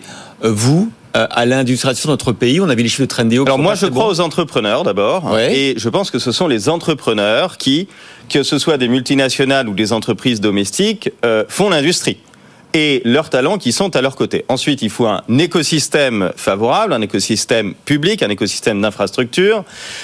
C'est compliqué en Europe parce que l'Europe est euh, très divisée. Euh, il y a beaucoup d'États, il y a différentes vitesses économiques au sein de l'Europe. D'abord, c'est compliqué quand on compare la France et l'Allemagne. Alors imaginez quand vous rajoutez ouais. à cela 26 pays ou 27 pays. Bon. Euh, et quand on compare l'Europe avec les États-Unis, on voit qu'on a un retard euh, qui n'est pas qu'un retard d'infrastructure, c'est un retard fondamentalement culturel.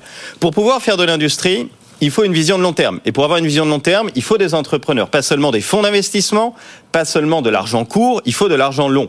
Et si on, se, on se rapproche à l'OPA que nous avons annoncé, finalement, ce que nous disons, c'est il faut donner du temps au temps pour faire proprement les choses et créer du leadership.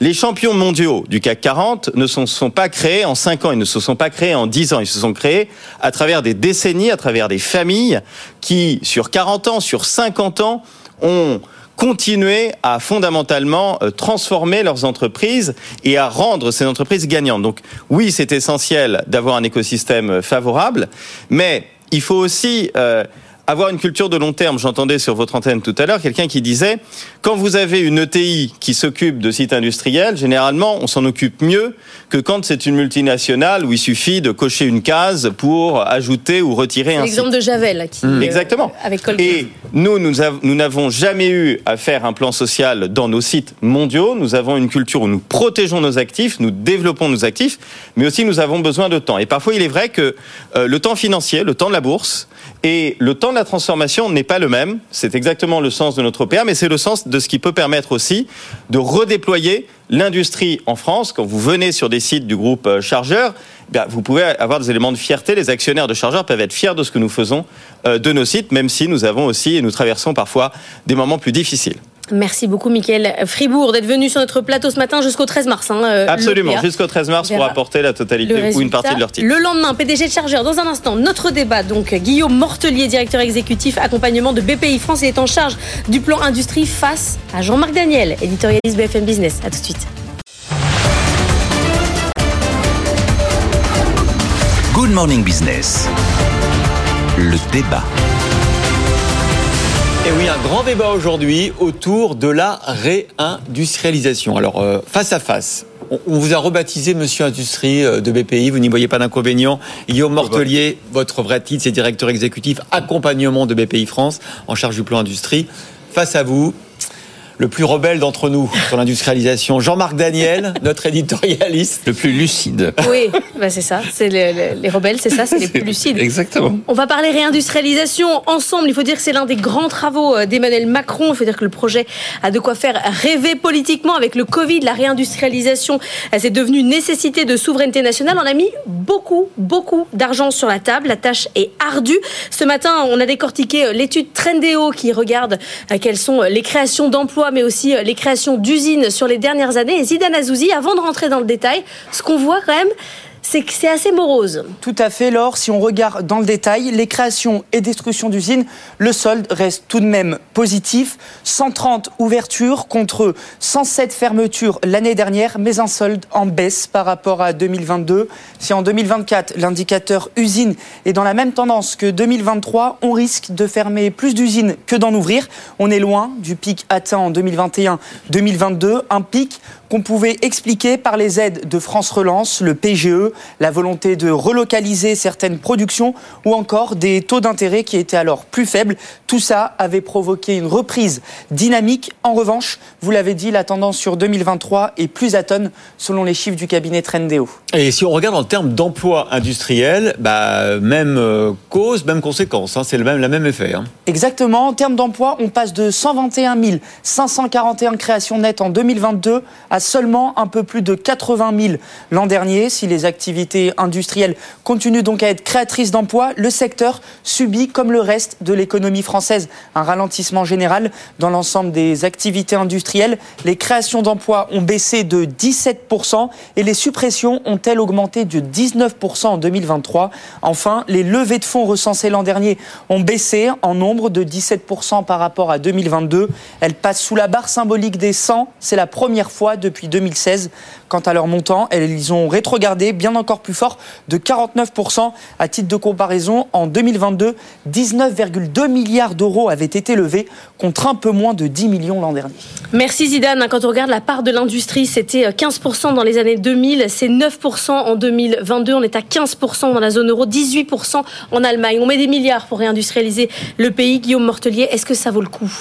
Je suis persuadé que ça vaut totalement le coup. Alors, plusieurs peut-être réactions sur les chiffres de Trendéo. La première, c'est de dire déjà qu'on reste sur des chiffres positifs. Oui, mais, encore mais on était avec le, fondateur et l'auteur de l'étude, il nous disait que si on est sur la même tendance, en 2024, on sera en négatif en, emploi industriel. Ah, ben, oui, si on prolonge les, courbes sur un an, mais on voit qu'il y a une décroissance depuis un an qui est liée aussi à l'effet positif post-Covid. Hein. On, part d'une base très haute en 2022, ce qui fait qu'on a un tassement cette année. Euh, le deuxième point, c'est qu'il faut regarder quand même sur des cycles beaucoup plus longs que quelques années, les phases de réindustrialisation. On a mis 30 ans à détruire l'industrie en France. Il va nous falloir 20 à 30 ans pour la reconstruire, c'est évident. Et dans cette reconstruction de 20 à 30 ans, on va avoir des phases positives et des phases plus négatives.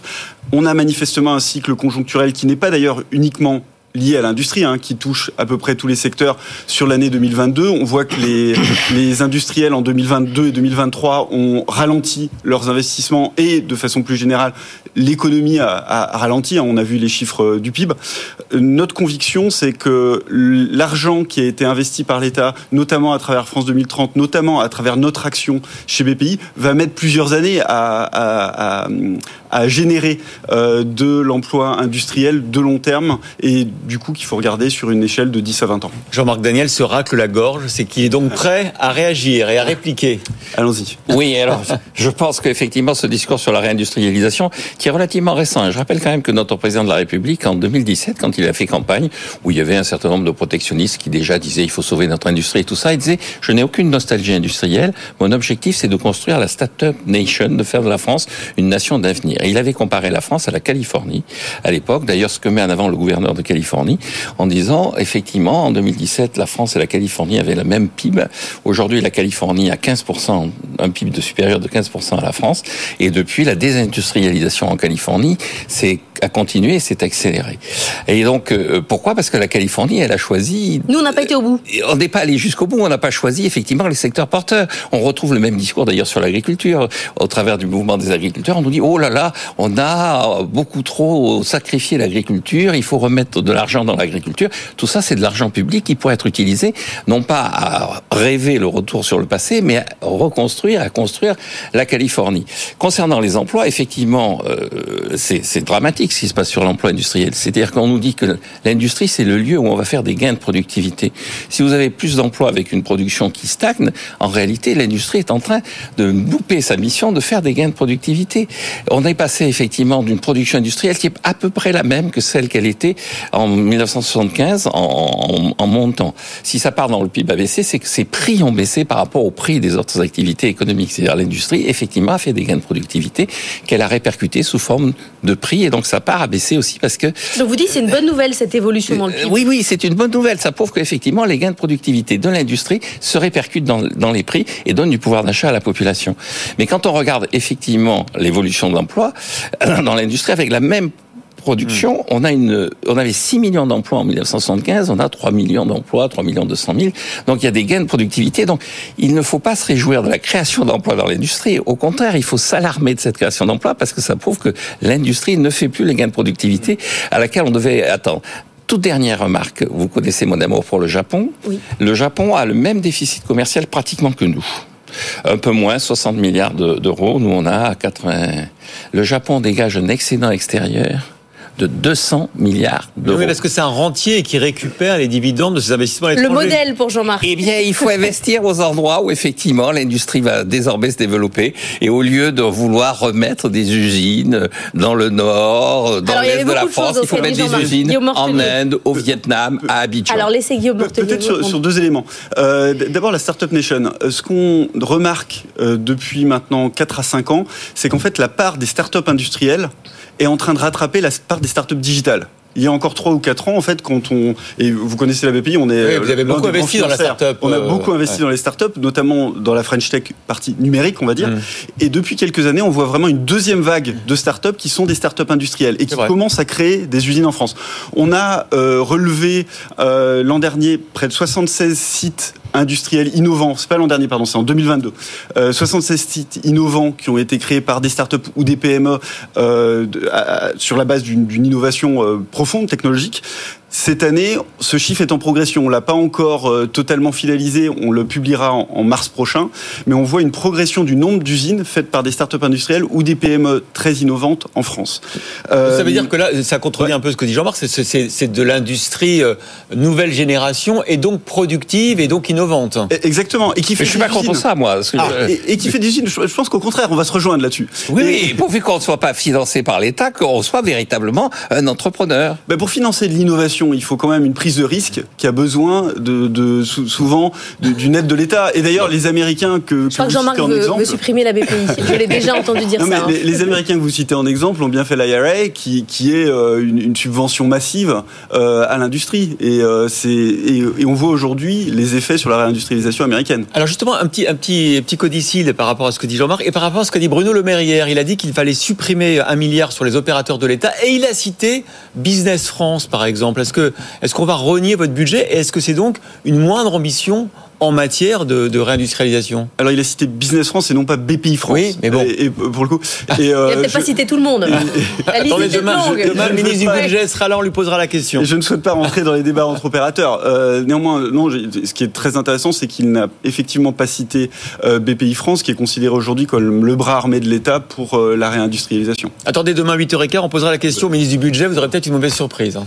Et Jean-Marc, gardez toute votre réflexion parce que je vois que vous avez encore des choses à dire. On fait juste une pause et on revient tout de suite.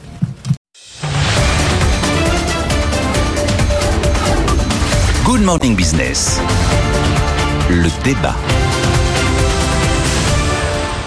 Le débat entre nos deux invités, Guillaume Mortelier, directeur exécutif accompagnement de BPI France, vous êtes en charge euh, du plan industrie face à Jean-Marc Daniel, éditorialiste BFM Business. Est-ce qu'il faut vraiment réindustrialiser la France? Jean-Marc Daniel, vous étiez euh, sur les starting blocks avant la pause, on vous écoute.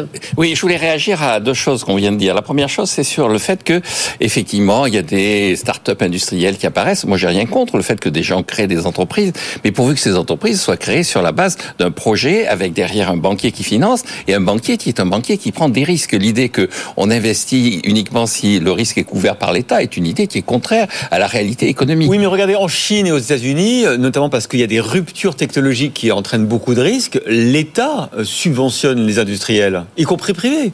Oui, oui, j'entends bien qu'il y ait des endroits où on, on fait du protectionnisme, qu'il y ait des endroits où on gaspille l'argent du contribuable pour faire effectivement du soutien à l'activité économique. C'est un problème. Après tout, profitons-en. Je maintiens. Le véritable enjeu de l'IRA, c'est le nombre d'entreprises européennes qui vont aller récupérer des subventions du contribuable américain. Le véritable enjeu dans tout ça, encore une fois, c'est d'avoir un véritable moyen de vérifier la pertinence de l'investissement qui est fait. Or, ce que montre quand même la situation de l'investissement public et la situation de tous les plans qui ont été faits dans le passé, je ne vais pas revenir au plan calcul car j'étais le seul à être né sur cette table au moment où il a été fait, mais dans les années 80, il y a eu un plan qui s'appelait Automatique qui avait été lancé par euh, Laurent Fabius, Premier ministre, qui s'est terminé là aussi par un rapport assassin de la Cour des comptes. Tous les plans de relance donnent lieu avant tout à euh, des créations d'emplois, mais c'est quoi une création d'emplois qui est liée à euh, des subventions publiques? C'est des emplois de fonctionnaires finalement. Gens-là, c'est pas des vrais emplois industriels. Et donc le véritable moyen de faire vivre cette économie, c'est effectivement d'investir sur la base de critères qui sont définis par des opérateurs privé qui identifie ce qui sera rentable et ne sera pas L'État, rentable. pour Jean-Marc Daniel, ne peut pas faire les bons choix Ah, mais- industriels. En tout cas, c'est pas son rôle. Alors, on, on pense que l'État a un rôle. Né- Néanmoins, là, là où on se rejoint, c'est qu'en fait, lorsqu'on va notamment dans des enjeux d'investissement, euh, et quand on parle des startups industrielles, le gros enjeu, c'est de trouver des investisseurs privés, notamment, pour aller dans, dans, dans, dans ces entreprises. De notre côté, chez BPI France, on, on n'investit que si on a un co-investisseur privé. Parce qu'on pense justement que c'est Enfin, pas le co-investisseur privé, il bénéficie de l'argent public que vous allez euh, injecter. c'est le- l'entreprise qui bénéficie, mais au même terme que l'argent privé. Quand on va nous réaliser des investissements, Ouais. on le fait au même terme que. Vous que- servez que un les peu de garant, privés. vous donnez On- l'envie de, vous sui- de suivre le projet. on accompagne et on renforce une, euh, une direction en fait qui est prise par le privé Ah. euh, pour avoir un effet effet de de levier, levier. en fait sur sur euh, l'argent privé. Ce qui est euh, dans notre mode de fonctionnement systématique. Quand on va faire un, un prêt, on demande à ce qu'il y ait des banques qui, qui cofinancent. On n'est jamais seul sur les tours euh, d'investissement que l'on peut faire. Euh, deuxième point. On est largement de notre côté ausculté euh, à la fois par euh, toute la, la Cour des comptes, euh, par euh, les différents organismes de l'État et même par des auditeurs privés. En fait, et ce qu'on voit, c'est que les entreprises que l'on peut soutenir ont une meilleure performance que les entreprises qu'on n'a pas soutenues, de façon générale. Alors, on va parler du modèle japonais, parce que c'est le, le modèle fétiche de, de Jean-Marc, euh, après le modèle britannique, Et bien évidemment. dire après l'Angleterre. Donc quand même, euh, le, le modèle japonais qui est de dire on, il- on- on est réaliste sur notre démographie Exactement. vieillissante euh, et, notre euh, incapacité à trouver des talents pour éventuellement euh, faire vivre une industrie. Donc on va aller, comme nous le recommande tous les jours Jean-Marc, on va aller investir à l'étranger pour notamment trouver de la main-d'œuvre qualifiée et des subventions américaines éventuellement. Et puis on va rapatrier les dividendes, les profits de ces investissements. Qu'est-ce que vous en pensez? Oui, bah alors c'est un modèle qui s'appelle le, le vol d'oie sauvage, hein, qui a été dé- développé et décrit par Akamatsu, ça, ça devait être dans les années 80, et qui montre que effectivement les Japonais ont engagé à partir de, de- de cette période une délocalisation progressive de leurs activités à faible valeur ajoutée dans les pays d'abord les dragons et puis ensuite euh, les euh, les tigres, je crois que c'était la, dénomination qu'on donnait euh, au, au début des années 2000 à- aux, pays de proximité dans lesquels les Japonais délocalisaient. Ce que l'on voit aujourd'hui, c'est que ce modèle est quand même remis en question au, au- au- Japon, hein, euh, avec justement une question sur l'immigration, parce qu'on on voit qu'au bout d'un moment, lorsqu'on n'a plus la maîtrise de l'outil industriel, la capacité à innover, à trouver euh, les, les, bons moyens de, de, faire perdurer en fait la, le positionnement en très haute valeur ajoutée de l'activité japonaise, en fait, est, est. Et euh, ce modèle, notamment sur la question de l'immigration, est largement questionné aujourd'hui au Japon. Jean-Marc. Oui, oui, je crois que ce modèle, a- il faut être euh, non seulement lucide, mais clairvoyant. C'est-à-dire, vu notre démographie, on va vers une situation à la, à la japonaise. Or, face à ça, vous avez que trois solutions. La première, c'est d'avoir une politique de relance de la natalité, ce dont parle notre président de la République, après avoir parlé de réindustrialisation maintenant. il fait- Réarmement. Il fait de- de- de- dans la, la- la- la- la lutte contre l'infertilité conjugale. Et bon, là aussi, je ne sais pas si c'est le rôle de l'État. On fera un Bon, autre débat, on on fera un autre autre débat. débat. débat. Et donc, bon, je ne suis pas sûr que c'est euh, d'impact et des résultats immédiats. Le deuxième élément, c'est effectivement de faire venir de l'immigration. Mais là, on a une politique qui est euh, contraire à l'immigration. Et pour reprendre le- l'exemple japonais, les Japonais s'aperçoivent effectivement qu'ils ont besoin de talents chez eux, pas uniquement dans les pays qui sont les pays où ils ont investi. Et donc, ils ont une politique d'ouverture scolaire qui est assez intéressante, alors qu'ils ont quand même euh, un handicap sur le monde universitaire international, c'est la langue qu'on parle au Japon par rapport à la langue euh, internationale. Or, en France, la dernière loi immigration a essayé de porter atteinte au développement de la présence d'étudiants en France et de cette... euh, euh, À la fin, on est quand même revenu dessus, hein, oui, sur les bien, j'entends bien, j'entends bien, j'entends bien, mais c'est oui, oui, oui, heureusement. Mais il y a un état d'esprit derrière tout ça. Il y a un état d'esprit, encore une fois, protectionniste, qui consiste à dire on ne veut pas d'étrangers. Et la troisième solution, c'est le modèle japonais. C'est le modèle japonais, c'est d'aller investir à l'étranger. Or là aussi, on est en retard là-dessus, et c'est là-dessus qu'on devrait se concentrer. C'est vrai, Guillaume Mortelier, on a un problème démographique quand même. Cl- Clairement, on a un problème démographique. On a d'ailleurs interrogé, on a, sorti une enquête, en, c'était en milieu d'année dernière, sur la, façon dont les patrons percevaient l'immigration, avec des, vues assez équilibrées finalement, avec certains qui nous disaient, on a vraiment, enfin, le principal frein à notre croissance, ça, c'est pas certain, d'ailleurs, c'est tous qui le disent, le principal frein à la croissance des entreprises industrielles et même des autres entreprises, c'est aujourd'hui la capacité à recruter des talents. Et euh, du coup, beaucoup de patrons nous disaient, bah, l'immigration serait une solution pour euh, pour euh, nous développer. Euh, ce que souligne euh, le- le- le- ce, ce- ce point du débat, c'est que en fait, c'est un vrai choix de société en fait qu'on est en train de poser avec la réindustrialisation, qui va euh, sur les questions de natalité, d'immigration et plus généralement de formation et d'implication des jeunes dans euh, des nouveaux métiers qui sont les métiers qui sont pas forcément certains qui sont des métiers traditionnels comme la chaudonnerie ou autre, mais certains qui sont des, des, métiers beaucoup plus récents sur le numérique et sur la transition climatique, sur lesquels en fait il faut que la société française se réoriente si on veut réindustrialiser. Oui, Jean-Marc, il va vous répondre qu'au lieu d'aller former des chaudronniers à revenir dans une économie rêvée d'antan, vous feriez mieux, vous, BPI, d'investir directement dans des pays africains à forte croissance. Alors, les, les, les, chaudronniers, les soudeurs et autres, c'est dans le nucléaire qu'on va les utiliser. On, on, on, a vu les gros enjeux ouais. sur, euh, sur, sur, les soudeurs en, en fin d'année dernière euh, lorsqu'il y a eu les, les problèmes sur l'énergie. Eh bien, euh, c'est pas forcément des métiers du passé, même si la dénomination est des métiers du passé. Aujourd'hui, c'est des métiers très modernes dont on a besoin pour développer une indépendance énergétique et une indépendance économique. C'est intéressant votre débat parce qu'au-delà de, divergences, de débats économiques, de théories économiques, il y a aussi, je trouve, une différence d'approche sociétale et une sorte de, de, de comme de l'enthousiasme du côté euh, de Guillaume Mortelier, Jean-Marc, de l'enthousiasme sur euh, les métiers de demain, euh, le, le, le, une sorte d'état d'esprit, d'état d'esprit. Oui, est-ce que, est-ce que, pardon, je vous oui, provoque, on, on s'aime bien tous les jours. Est-ce que votre état d'esprit n'est pas un peu décliniste? Ah non, pas du tout, parce que je pense qu'effectivement, euh, là aussi, euh, mon état d'esprit, il est californien, il est startup nation. mon état d'esprit, il est aussi, il est aussi de considérer que dans les avantages comparatifs qu'à la France, il n'y a pas que l'industrie. Il n'y a pas que son passé industriel. Après tout, c'est aussi noble, aussi prestigieux et aussi intéressant d'être conservateur de musée que d'être ingénieur. Et donc euh, que la France, sûr, vous allez dire ça. que la France fasse du Louvre quelque chose qui est quelque chose qui lui rapporte et ça lui rapporte.